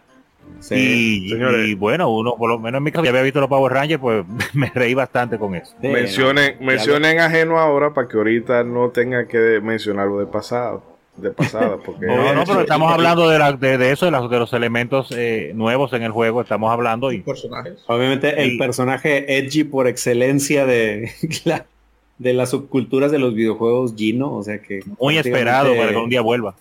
se, se, se entró en Mario RPG y se quedó en los corazones de todo mundo, brother. o sea, a tal grado que todavía hay gente pidiéndole a gritos a Sakurai que lo meten a Smash, que pues ahí la el dato ahí interesante es que él tenía la intención de meterlo desde Brawl, pero pues obviamente por todas Wow. estas ondas legales no se pudo resolver y pues a tal grado que no lo ha podido resolver y solo se ha podido meter como un Mi Custom de los Mi Fighters. Pero pues, o sea, él, él comenta en entrevista que él desde Brawl, él tenía la intención de meter a Gino en, en Smash, pero pues no, no se ha conseguido. Ojalá que Muy- en el futuro sí le den justo a la gente. Muy querido, muy Sí, querido. sí, no, y es que es- esa dificultad se ha visto casi inmediata, porque cuando se hizo Mario y Luigi, hay una parte donde hay una Sí. referencia a Gino, una referencia pequeñita, no es que él participa en el juego. Y al final de los créditos, que fue que lo terminó hace poco, el Mario Luigi de, de Game Boy Advance, Superstar Saga, y al final te lo dice ahí, Gino, propiedad de Square, ahí. Ah, claro, marcadísimo. Eso es de solamente por la de referencia. Ajá, yo estaba, me quedé viendo los créditos porque ajá, no se puede volar. Y ahí apareció eso, me llamó mucho la atención. Yo dije, mira, para ponerle una referencia tuvieron, ahí tuvieron que dar ese crédito y todo. Sí, Y- no, es que, o sea, real- realmente con este juego, eh, de hecho lo platicaba hace poquito precisamente con, con Aop, eh, o sea, yo me imagino que en este juego es de, muchachos, hay que hacer una variedad de personajes, ¿qué se les ocurre? Y yo creo que a todos dijeron que si quieres un, quieres un personaje así, sí, sí, sí, sí, o sea, porque Sí. hay una gama tan amplia de personajes y sobre todo con los enemigos a los que te enfrentas, que obviamente están todos los personajes típicos de Mario, de la saga de Mario, pero de N, cantidad de personas que tú dices, y, a este, o sea, ¿qué, estaban pensando cuando se les ocurrió? Porque hay personajes desde muy normales hasta que tú dices, ¿y esto de dónde sacaron? Porque, por ejemplo, a Below, yo nunca le encontré forma de algo, o sea, parece un tigre, tiene cuatro ojos, Sí. es una bola que parece Kirby. nunca le entendí a. Below, la verdad. Pero una cosa, y y, bueno, ahora que estamos hablando de los personajes, que al- aparte de la adición de todos esos nuevos eh, NPC que incluyeron y enemigos, Ajá. también me gusta que para ese entonces eso era como la primera vez que se desarrollaban los personajes de, de Mario. En el sentido de Sí, que, por ejemplo, también. porque, por ejemplo, a ti la personalidad de Mario no te parece incongruente con lo que venía haciendo el personaje. La personalidad Sí. de Peach es como tú la habías asumido, Honguito eh, o Toad. Ajá. Eh, que hasta ese entonces era simple y llanamente eh, el sidekick que bueno que te daba los ítems en Super Mario 3 o que eh, era el personaje que estaba de relleno por así decirlo. Ah, la princesa está en otro castillo. Y aquí te le dan una personalidad que realmente tú sientes que bueno esa ha sido la personalidad de Honguito siempre y hemos visto que a partir de ahí ese hace como el estándar de los. Porque incluso hasta el mismo. Hasta el mismo Bowser. Que te le dan una. Sí, exactamente. En Mario RPG nace lo que sería el, molde a seguir en todos los juegos de Mario. No solo RPG, sino hasta en juegos de deporte y eso. Eso es así.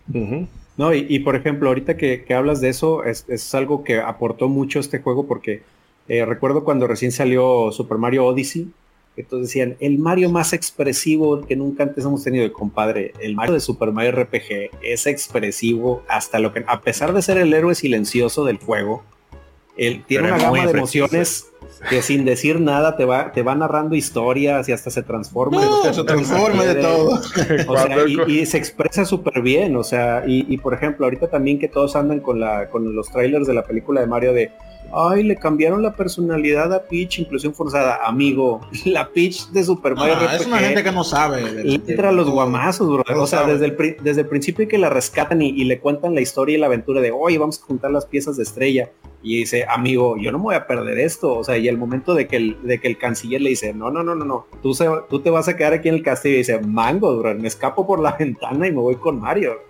O sea, y, me voy por sombrillita, que ahí también surge la sombrillita de ella. Sí. Exacto, o sea, eh, y, por ejemplo, ahorita que decía también la personalidad esta de Bowser media gandallesca, este, de sí, me uno ustedes, o bueno, más, más bien ustedes. o sea, te doy el honor de que te una a mi tropa Cupa. la tropa Cupa. Qué chévere. Sí, y, por ejemplo también esta personalidad toda eh, edgy, seria de, de Gino, de, de, pues obviamente que él es un espíritu de, la, de la Star Road, este, y como él es así más serio, más propio, y Malo es como que el, el inocentón sentimental del equipo que también tiene muchas expresiones. Y ahorita que mencionaron a Booster, las animaciones de Booster, que casi creo que estás viendo un anime, te, encanta, ¿verdad? La, la, parte de Booster es graciosísima, que, esa es otra parte. Ese, castillo subir, Dios mío, ese...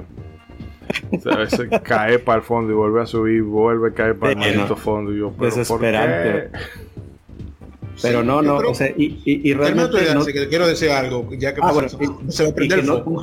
y, no se limita nada más a los personajes eh, principales, sino como bien decía Ishidori, pues inclusive a Honguito, inclusive los, los Koopa Links que, que también, eh, estos Koopa Links cocineros que traen a, a, Bond el pastel viviente, que también ahí digo que a quién se le ocurrió un pastel viviente de, de jefe, pero pues funcionó muy bien estos de que, oigan, pues ya traemos el pastel, no, pues ya se acabó, la boda y los cocineros, ¿cómo? Bien enojados y ¿por qué nos hicieron cocinar de, puro de esa es otra cosa, o sea, los diálogos están tan bien escritos, las bromas realmente te dan risa, o sea, están muy, muy buenos los diálogos y, cómo está la escritura del guion de, Mario RPG. Sí, ese toque cómico de, Mario se vino también a, a, estandarizar ahí con ese título. Y ahora sí, me causa gracia. Antes de eso, me, que mencionaste a Malo y su inocencia, como lo ridículo que me pareció la primera vez que yo estaba jugando, que es una nube, entonces vamos a donde una rana y están diciendo, no, que me abuelo yo, pero acá. Esta, cosa es una nube, que entonces le dice, mira, que, que, te voy a decir la verdad, que yo no soy realmente tu abuelo, tú no eres un, no eres un renacuajo. Y él, ¿qué? no puede ser. No, no puede ser. No, no me esperaba, ¿eh? Porque a mí me da risa porque te lo dicen de que malo, la rana que no se parece a una rana se une a tu equipo. Exacto, exactamente. El malo se pone a llorar como que... El narrador de la historia también está muy bueno, brother. Muy, muy bueno. Se y, y, por, y, por, ejemplo, te digo que, o sea, por ejemplo, el detalle de, de esta, la, la, la voz que enfrentas en Nimbus Land, esta Valentina y Dodo. Sí. que tiene este, una, por decirlo de manera educada, una pechonalidad muy dinámica. de que Exacto, podemos decir eso. Ah, ¿A quién se le ocurrió en esta ese sentido, En ese sentido, yo creo que pasa algo que, que nosotros mencionamos una vez eh, en el episodio de Mortal Kombat, y es que yo creo que los desarrolladores se dieron bajo esa, bajo el límite de que algo familiar, se dieron mucho, muchas eh, libertades creativas Sí. para como se, fue, se divirtieron mucho en ese sentido haciendo las líneas cómicas y eso. Sí, y, y hay gran variedad, porque te digo, o sea, por ejemplo, vienes de un jefe como Johnny, que es un tiburón, y dices, bueno, está bien, está bien un barco. Pero luego de ahí sigues con Yaridovich, que es como un robot con capa roja que parece el. Eh, parece, ah, mira, ahorita que, que lo veo, parece el general Grievous de Star Wars, de las de, de. Clone Wars. De varios. General Kenobi. General, que hello. Hello there. Este, entonces dices, oye, realmente se dieron vuelo con la creatividad en, en el diseño de personajes para este juego. Creatividad. que Mira, y ese momento. con los años fue menguando, ¿eh? Por, por- precisamente por mi querido Miyamoto. Sí. Y supongo que cortó algo las más de por medio, pero al menos la historia que no sabemos le- lo tiene a él de por medio. No, y, y- obviamente digo, no podemos este, pasar los personajes sin mencionar al buen Croco, brother. O sea, que te Sí. va acompañando en toda la historia, primero como antagonista que te cae gordo, y luego pues ya al final resulta gafas, que, sí, sí, sí. resulta que te, al final resulta que te ayuda, pero realmente es un gran personaje Croco ahí. Atento a Cherja, atento a Cherja. Así mismo como funcionó Bowser, que, que- que la primera vez que yo lo jugué, cuando obviamente no sabía que, que- que en ese momento yo podía usar a Bowser, cuando me lo dieron yo dije, ¿what? Sí, Yo, yo, ¿en serio? ¿Se unió? Sí. Y yo, oh, es, en eso para serio mí que fue un voy, shock. es en serio que voy a controlar a Bowser, de verdad. No, eso seguramente fue una bastante eh, excitante para muchas personas. Esa oportunidad de controlar a esos personajes, y sobre todo a Bowser, que, que siempre fue visto como el villano. y te dan Sí. a la princesa rápidamente y que eh, en torno al juego que tratan de hacerlo todo pues precisamente haciéndolo intuitivo que sea totalmente no un RPG común aquí todo lo hacen como rapidito y cuando se te unen los personajes pues se unen así están hablando contigo y de repente ok pues nos fuimos y pan y ya se te unió Ajá. A, a los Lo Carlos Crusaders, para los que vieron yoyos.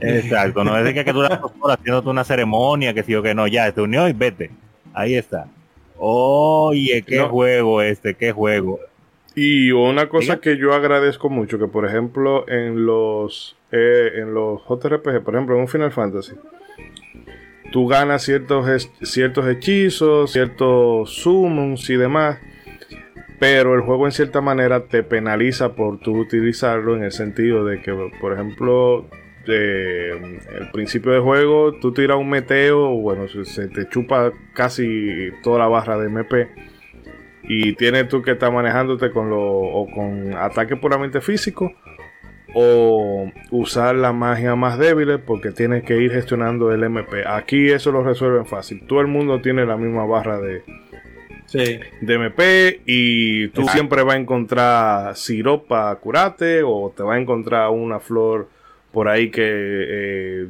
llena la flower total. O sea, el juego te, te incentiva a que tú utilices la- las habilidades de los personajes constantemente, que no te limites solamente a los ataques físicos.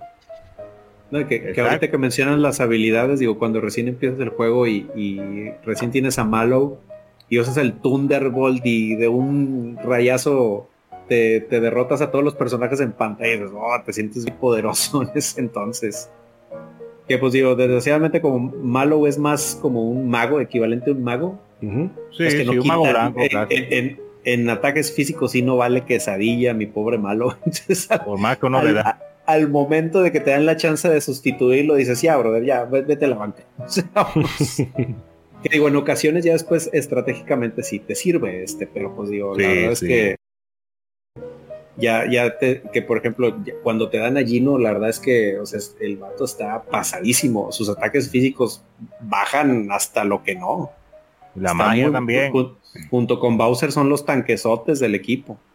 Y son pues unos abusadores Mallow y Peach pues son los que te ayudan ahí, sobre todo Peach, o sea, es la que es más, más curandera, o sea, sus habilidades de curación son buenísimas. o sea, tu buena Presagio de la Sakura del equipo. Sí, exacto. Pero más, pero más útil. Pero más útil. Más útil, Bueno, no, pero más útil no, una útil. cosa Útil, ¿verdad? Una cosa que quería, que quería puntualizar también antes de, de que se nos vaya la hora, es que pues yendo con el espíritu del juego de no hacer las cosas eh, pues aburridas, así como en la batalla mantienen uno entretenido, así el juego pues eh, eh, ese juego está lleno pues, de secretos y de cameos y de coleccionables o, o sea eh, inclusive eh, eh, lo, por ejemplo lo más básico que son los bloques de Mario los Mario brinca para, para Los sacarle monedas invisibles. Que los bloques invisibles están en el juego y te los cuentan que es lo grande. Sí. Hay un personaje que tú lo encuentras en un pueblo que te dice, oye, tú llevas tantos bloques y eso se te queda en la cabeza que tú dices, ah, pero tengo que seguir investigando este mundo para pues encontrar todos esos bloques invisibles y eso te da un, qué sé yo, un plus más de cada vez que tú entras a cierto cuarto, a cierto dungeon, a cualquier tienda, por si acaso ves una esquinita o algo raro, brincar, porque quién sabe si ahí hay un bloque con una moneda verde, lo que sea. Sí, no, yo desde el momento en que yo supe de los bloques invi- invisibles dije, amigo, yo voy a ponerme a brincar en todos los escenarios Como un loco. como Brinque, loco, brinca. o sea, porque sí, es, es un muy buen incentivo eso de los bloques invisibles, la neta. No, y Te otra cosa, que ese juego pudiera llamarse minijuego el juego. Eh, Sí. Porque, Sí, tiene mucho, porque mucho. hay minijuegos por... Bueno, que también hablando de personaje, el Boshi, que... Uf. Boshi. Oye, me dio, me dio Lamentablemente, trabajo. Oye, Nunca, nunca le entiendo la carrera de Yoshis, pero me divierto. ¿no? sí, yo, yo le voy dando ahí, si llega, llega, si, si no, amén. Uno le da más o menos. Yo le di la panare la primera vez ahí, ya salí de eso. Pero es Pero que no tú es tienes fácil. ahí, eh, que si la del carrito de, de- el carrito minero, que El si la carrito del del río, la de- carrera, Esa es ot- otra gran canción. Sí, este, los, Los barriles, eh, el juego, el juego musical, que óyeme, Oh, ese está muy Eh, bueno. El Había que Game- saber el- de notas musicales ahí. El, el Game Boy del, del niño de, de Mushroom Kingdom también, Sí. bro, del Beatlemania. son, oye, Buenísimo también. realmente ese juego está hecho es para que tú no te aburras en ningún momento. No, Porque no, en cada momento que tú te vas sientes que por la cosa puede estar tú acostumbrando a cómo van, pues te cambian el escenario, te ponen un mundo nuevo, un enemigo nuevo, unos chistes nuevos, te cambian el arma del, del personaje por un arma que tú tienes que, que analizarla diferente para que no te aburra en la pelea. O sea, es como, como para mantenerte todo el tiempo activo, activo, activo. Que hablando de, chis- que hablando de chistes, eh, mencionar dos momentazos súper graciosísimos. O sea, el primero es cuando estás justo ya en la guarida de Booster, cuando quieren encontrar a Mario detrás de las cortinas con los, este, con los enemigos estos, está muy cotorrón ahí, esconderte detrás de las cortinas. Ay, sí, yo me reí mucho. O también cuando el dodo, el pájaro de, de este, de, ay, ¿cómo se llama? De Valentina, te quiere encontrar en las estatuas y tú tienes que brincar para esquivarlo ahí. Ay, ¡tuing! y, Y, el vato se queda como que, ¿qué es lo que pasa? "Ah, chis, ¿qué pasó? En serio, y vuelve y vuelve y vuelve y vuelve. Eh, Pero no, son bueno, momentos y momentos. Y, el- y una cosa que el juego, pues a diferencia de, de otras RPGs, porque Mario al fin, de principio a fin mantiene ese estilo pues jocoso y divertido, no importa lo que Sí. esté pasando, que hay muchas cosas serias pasando, pero eh, uno pensaría que en alguna parte el juego pues va a botar el la- los chistes y se va a poner serio, pero no es hasta el final, ¿eh? hasta el final. No, está. Yo he escuchado, y, bueno, he escuchado y leído comentarios de gente, bueno, que la historia, y mi hermano, tú te vas a poner a exigirle a un juego de Mario que tenga una historia, eh, o sea, que la historia sea más de ahí. Porque Sí, no. eso, o sea, yo entiendo que una buena historia no necesariamente tiene que ser algo Dramática. como te decía, dramático y eso, que en particular pueden ser el tipo de historias que a mí me satisfagan más. Pero esto es un juego que está, o sea, la estética te lo dice. Esto es más un cuento de hada, una película Ajá. de Disney. Porque en cierta manera eso de que, eh, bueno, Smithy cuando eh, eh, viene y baja y lanza la espada esta, se rompe el camino de las estrellas y que si eso no está, la gente no se van a cumplir los deseos de la gente y demás.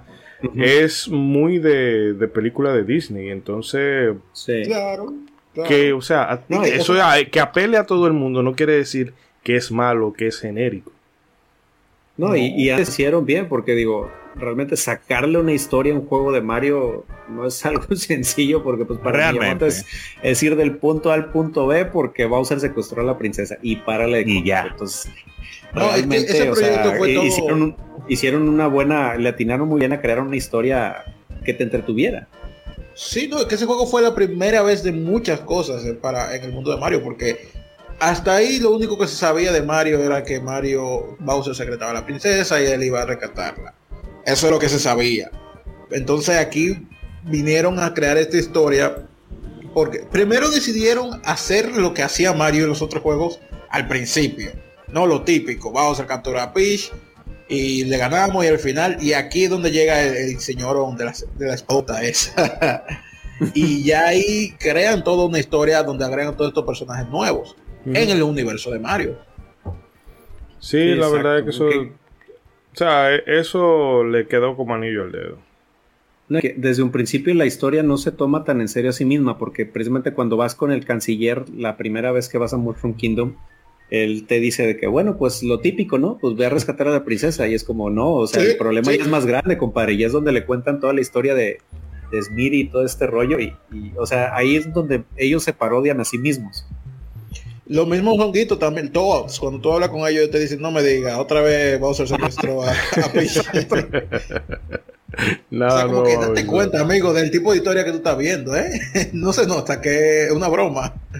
Eh, hay que decir, sí, se, me va a eh, olvidar eh, detallitos, que el juego, pues, como mencionamos, o no, no, no, creo que no hemos mencionado, el juego salió en en América y en Japón no llegó a, hacerse inmediatamente en Europa, pues, obviamente por tecnicismo. Pero de los detalles que, siempre hay cosas que son diferentes entre una versión y otra, la que más me da, me da un poco de risa, es la pose de, de, de, de Bowser. Oh, sí. La pose japonesa que doble el brazo como, mm, coge. que hubo que cambiar en la versión americana porque una mala palabra de este lado. Sí, diciéndolo de manera más, eh, te fregaste, compadre, te gané. Exacto, ahí como, mm, coge ahí. y los japoneses, como siempre, bien desinhibidos en, todo lo que hacen. Pero así no, así no, se pasaron, se pasaron. Eso bueno, señores, muchas gracias cuando lo averigüé. Eh, cinco minutitos para que si sienten que tienen que decir algo que no pueden dejar de decir, lo hagan ahora. Música favorita, una, digan. No, di, la 300 que tú vas a decir. Sí, primero. No, no, fíjate, yo voy, yo voy a ser claro y conciso con la mía. Mira, me, me, me, están calmando, mi Dios. Me, toma tienen, me tienen malo aquí ya. o sea. Eh, no, yo voy a ser claro y, y, conciso con este. Es la del bosque. Yo creo que esa es la de la mayoría. Sí, es que esa es, que, esa... Lo, bueno. Es casi el himno, bro. Lo bueno se aplaude. Lo bueno se aplaude. Y esa canción es, mágica. Simplemente. Eh, te da la sensación de tú estás en un bosque mágico. Literal. La de la torre de, de Booster a mí me encanta. Eh, oh. Eso. la de cuando.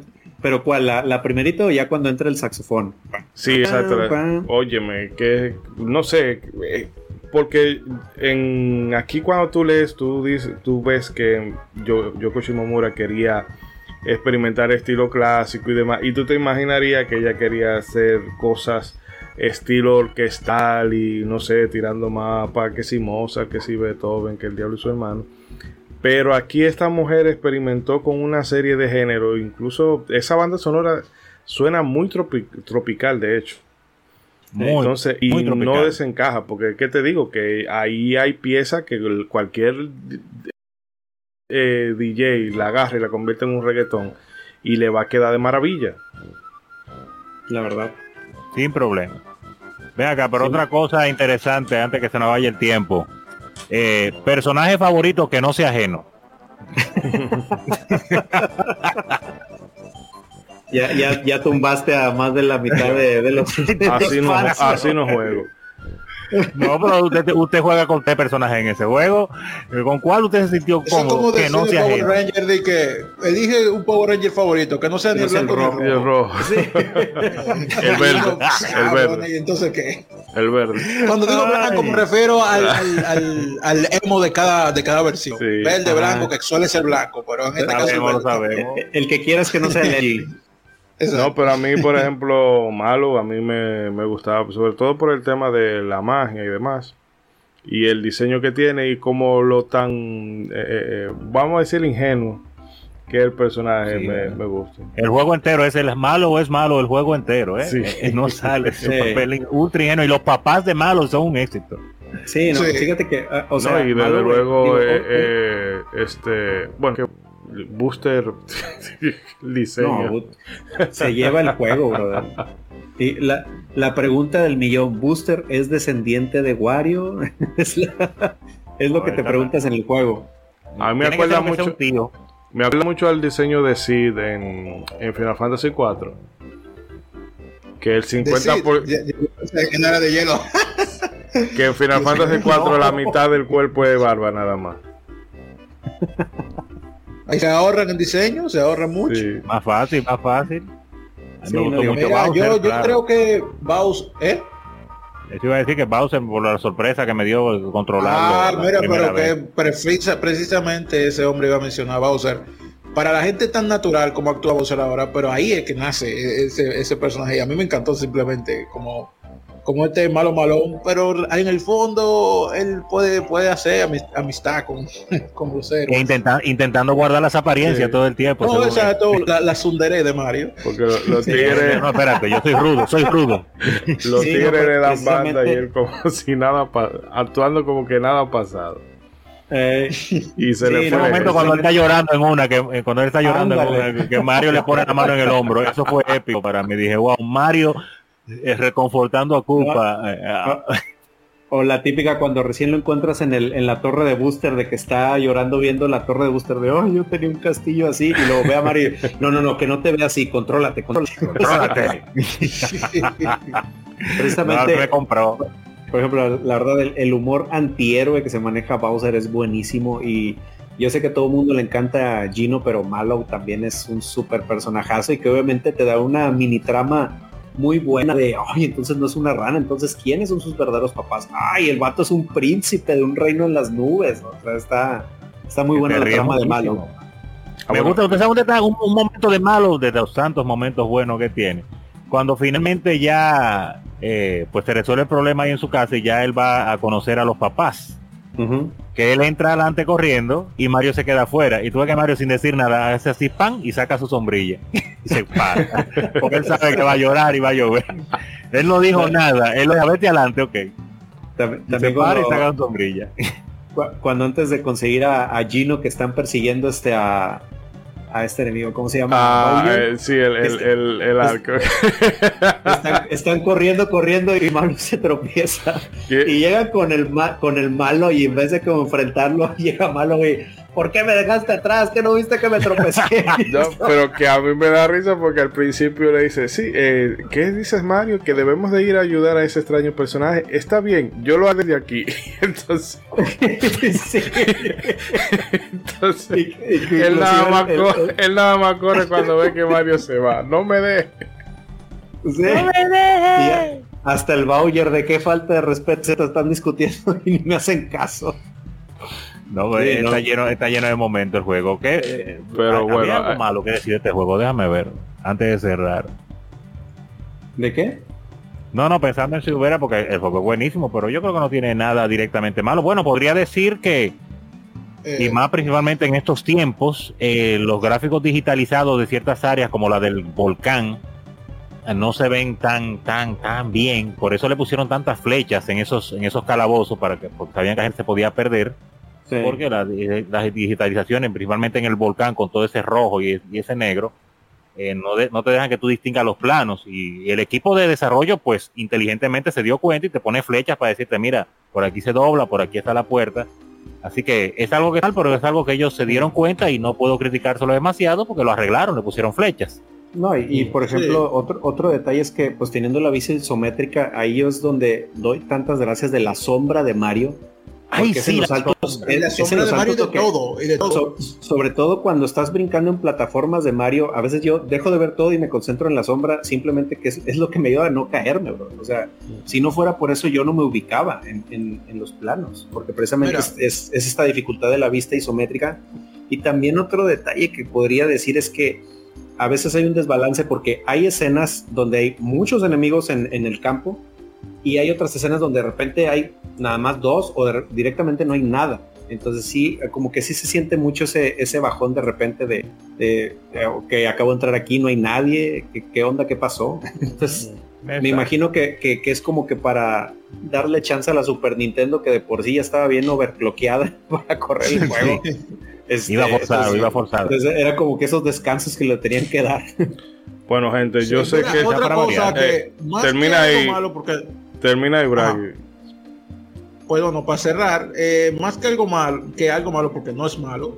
Yo otra cosa es que una persona que quizás no, que solamente haya prejugado primero los Mario y Luigi y sobre todo no haya jugado ningún RPG, sí se puede sentir un poco más tosco el juego y sobre todo la parte de ser paciente cuando uno va peleando con todos esos enemigos, porque la verdad hay el momento donde uno se, o al menos yo, yo me ponía ansioso como que concho, ya quiero salir de este castillo o de este Sí. lugar oscuro lleno de enemigos y, y- y como que ya se volvía se volvía un poco cansino a veces. Sí, es que son de, son de estos RPGs que todavía, o sea, en la época del Super Nintendo todavía tenían esa estructura de ¿por qué viene eso? Pues porque así son los RPGs. Porque y sí es- recordando esta, exacto. esta plática que tuvimos en el grupo de WhatsApp de y el, el mecanismo de defensa para qué está, sí es como que pues está porque así eran los RPGs de ese, de ese tiempo, bro. no te podías pasar a otro personaje, tenías que a fuerza hacer algo con ese personaje, o sea, cubrirte, pero a fuerza tenías que hacer algo. Entonces, en ese, en ese aspecto sí te entiendo de que era muy tosco, pero porque era la estructura de los RPGs de esa época, porque así tenían que ser, o sea, no era No, claro, era a eso me menos refería. La toscosidad no es porque lo hicieron mal, sino porque estamos eh, eh, en los inicios de, este estilo de juego acá. Y Sí. eso es lo que digo, que ya un jugador quizá más novato en, este, en, este, en esta área y sobre todo si no ha jugado RPG más que Mario y Luigi, pues sí se va a dar como ese encontronazo. Pero más que eh, igual es perfectamente jugable y como tú decías, uno de los de esa toscosidad definitivamente no es lo visual eh, con la vista, vista isométrica porque la, eh, las, las sombras ayudan total, arreglan todo el problema que, que daba ese, esa perspectiva definitivamente. Lo Sí, pensaron no, ya- todo ello. Pero bueno, señores, juego, a, a pesar eh, de todo hay eso, que el- juego es muy divertido. Sí, hay, yo sé que se nos van a quedar muchísimas cosas por decir, pero ya Dale, tenemos señor, porque que, aquí, aquí tenemos que estar cinco aparcar. horas. Así que bueno, la gente eh, ya sabe si bueno, cualquier cosa que sienta que se dejó de mencionar o que debimos mencionar, bueno, pues nos las dejan saber por las distintas redes sociales y nada, por ahí podemos seguir interactuando con ustedes. Pero de momento toca ir ya cerrando el negocito. Así que venimos ahora con la despedida del episodio. A cerrar el 2022. ¡Sí, señor!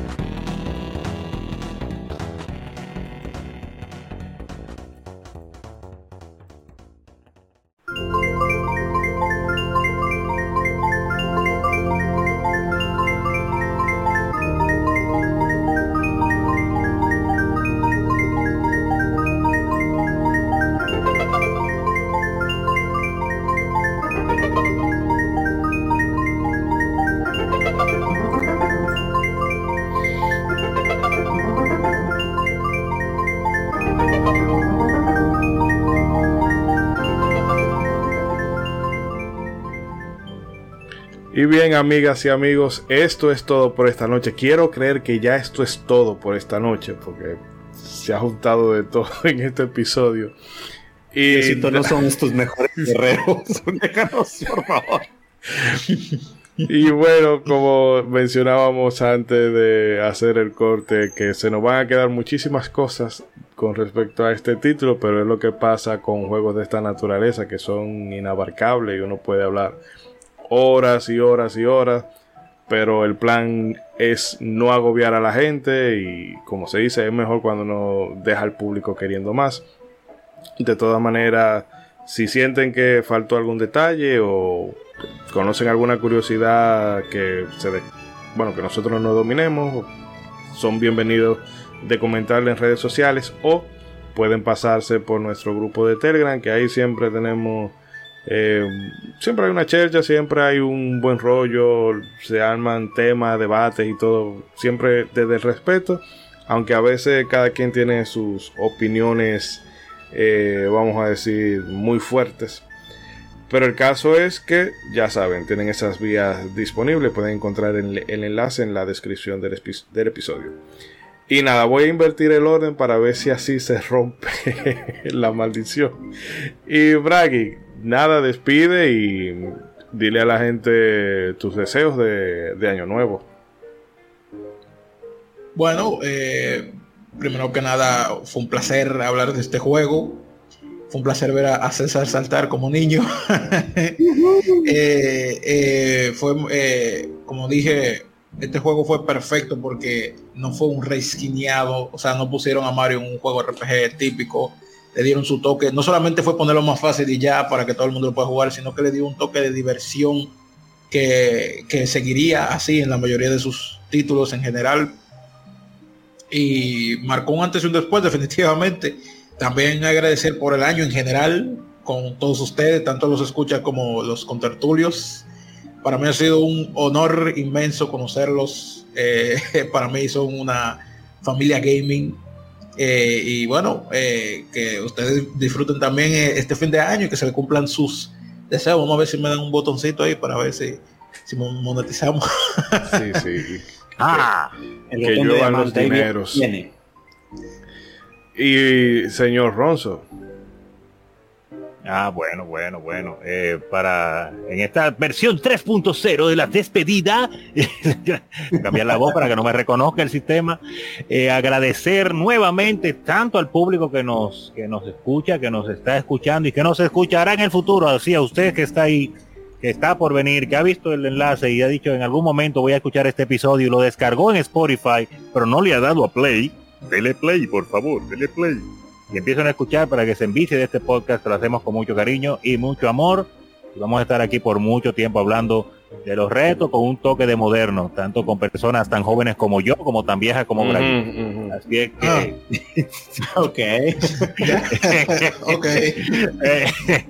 agradecer también, como mencioné, que tengo que decirlo, tanto a mis contertulios presentes, a Ishidori, a Braguic y al señor César, cada uno con sus diferentes habilidades que le ponen su sazón al podcast, como a los que no están presentes el día de hoy, pero que se mantienen pues haciendo sus apariciones en el podcast, tanto a la gente Cobra, a, al, a Edric y entre otros más, y a los miembros fantasmas, como el señor Emanuel Rodríguez. el buen rey, el buen rey también. Y el buen rey BGM, eh, la superestrella, caramba, que no lo creía. Ese, ese, ese, ese es una superestrella grande. Yo lo seguía sin saber que era dominicano era compatriota mío y mira dónde estamos hoy compartiendo en un podcast. Esto es la maravilla de la tecnología y de este podcast. Y bueno, claro está, este juego tan maravilloso lo disfrutamos nuevamente. Yo tenía 20 y pico de años que no lo jugaba, así que fue una grata experiencia recordarlo gracias a este podcast y compartirlo con todos ustedes, tanto desde casa como nosotros acá. Y en este nuevo año esperar muchas cosas, tanto nuevas como viejas, porque de eso se trata este podcast, de seguir disfrutando de lo viejo, pero también relacionándolo con lo nuevo. Así que espérenos que vienen, vienen muchas cosas buenas, muchas cosas ricas. Para no hagamos ricos, nos saquemos la loto este año. y nada, y un abrazo psicológico, como diría Germán, a todos, a todos los que nos escuchan el día de hoy. Que tengan un feliz año nuevo. Y le paso la palabra al gran, a la gran estrella de este programa, al señor Mr. César, Mr. Trumpetman. Muchísimas gracias. No, pues, ¿qué les puedo decir? Yo estoy súper emocionado de que al fin llegamos a este episodio de Super RPG, mi juego anhelado para analizar en este podcast. Y como bien les dije, este para mí no es solo un juego, de verdad es un pedacito de mi corazón. Es un juego de esos que puedo decir, yo amo este juego. Tengo muy buenos recuerdos en el juego y fuera del juego con, con mi familia, con amigos, este, y ahora pues tengo este especial recuerdo con con mis amigos de acá del de modo 7. Pues es un placer volver a recordarlo, volver a jugarlo y revivir todas esas eh, bonitas memorias que, que, tuve y que sigo teniendo con Super Mario RPG. Pues la verdad esperamos que disfruten muchísimo este episodio, tanto como nosotros disfrutamos el grabarlo, la verdad, a pesar de todo, pero lo disfrutamos muchísimo. Eh, y, pues bueno, ya yendo a la parte de, de los buenos deseos, pues primero que nada agradecerles a todos ustedes de verdad, infinitas gracias por acompañarnos en este 2022. Eh, de verdad, gracias, como siempre digo, por darle clic a ese link donde quiera que se lo haya encontrado, por escucharnos, por compartir los posts, por esos likes que créanme que, que para nosotros significan la vida eh, y de verdad, este, todos sus buenos comentarios, los comentarios de, de los oyentes que un año más me ha tocado el gran privilegio de darles voz a todos ustedes, de verdad, muchísimas gracias. Y obviamente también dar gracias a todos mis compañeros de aquí de Modo 7. Gracias por un año más, este, por tener a, este mexicano acá involucrado en, en, un podcast dominicano, pero no, no, de verdad, muchísimas gracias a todos, este, por el buen rollo, por eh, todos sus eh, buenos comentarios, por sus buenos tips. De verdad, eh, yo soy un gran privilegiado también de estar en este gran equipo llamado Modo 7. Este, y pues igual, desearles lo mejor para el año que viene, este 2023, este, todo el cariño, todo el éxito del mundo, todo lo que hagan. De verdad, cada que alguien escribe un comentario de, oigan, este, en lo que duró el programa estaba pasando algo y en, lo que dura el programa pues me hacen desconectarme. Créanme que para nosotros acá es igual. Este, realmente este año ha sido un año muy desafiante en muchos aspectos, pero en, en, estas horas en las que nos toca grabar, de verdad que es un momento en el que nos podemos desconectar un ratito de eso y disfrutar. Entonces créanme que eso es totalmente recíproco y, les agradecemos también a ustedes que, que nos escuchen, porque obviamente digo, eh, si, si, si, no pasara nada, pues nos quedaríamos en un eco, pero ustedes son los que nos dan soporte. Así que muchísimas gracias oyentes. Y así que como dice una frase de, de, por acá de Monterrey, muchas gracias por estar aquí, pudiendo estar allá. Y pues un fuerte y cariñoso abrazo, como dijo el señor Ronzo de Año Nuevo, y lo mejor para todos ustedes. Y bueno, la verdad que me sumo para los buenos deseos a todos y cada uno de los que nos escuchan. Esperamos que esta fiesta, primero que nada, eh, hagan acopio de la moderación. Y bueno, tratar. Yo no voy a no voy a hacer ningún tipo de ay 2023 sorpréndeme ni nada por el estilo. No, no, no, no, no, Esta década cada vez que hemos empezado ha sido peor, pero entiendo que para todos este 2023 debería de ser en teoría mejor que este año que se va. Así que nada, gente, siempre echen para adelante porque lamentando el caso, eh, rendirse no es, no es opción. Y de verdad que también agradecer a todos los compañeros que están aquí grabando hoy conmigo, a los que no pueden estar. Eh, por cierto, un saludo muy afectuoso a todos los invitados especiales que han venido. Sí, no, sí. a Rey en particular le queremos mandar un, un saludo eh, porque el día de hoy ha tenido una complicación de salud que esperemos ya esté de regreso en casa. Recuperado. Sí, que él, él sí, se hubiese, sí se hubiese gozado de este programa el día de hoy. Y desde luego, como mencionaba Ronzo, a todos y cada uno de los invitados que se han dado eh, cita con nosotros. Así que nada, el 2023 venimos con nuevas cositas, eh, toco madera. Y nada, ya saben amigos, hagan bien y no miren a quién. Nos estaremos escuchando, eh, bueno, lo vamos a escuchar en enero, ya diremos cuando sea fecha, pero de momento lo que deseamos, yo particularmente ya estoy alto en modo 7. Sí, sí, sí, nos tiene que dar vacaciones, amigo. Sí, pagas, vacaciones. Yo pagas. Sí, sí, sí, sí. La, la, prima vacacional, el aguinaldo, al rato nos lo da. Ya estoy harto de grabar podcast. Eso me pasa. Mamá, mamá, quiero ser podcaster. Coge ahí. Ah, no, no, no. No, en enero nos veremos aquí, señores. Así que ya saben. Cuídense mucho. Nos vemos. Adiós, amigos. Hasta Feliz luego. año. Que las siete estrellas les cumplan sus deseos.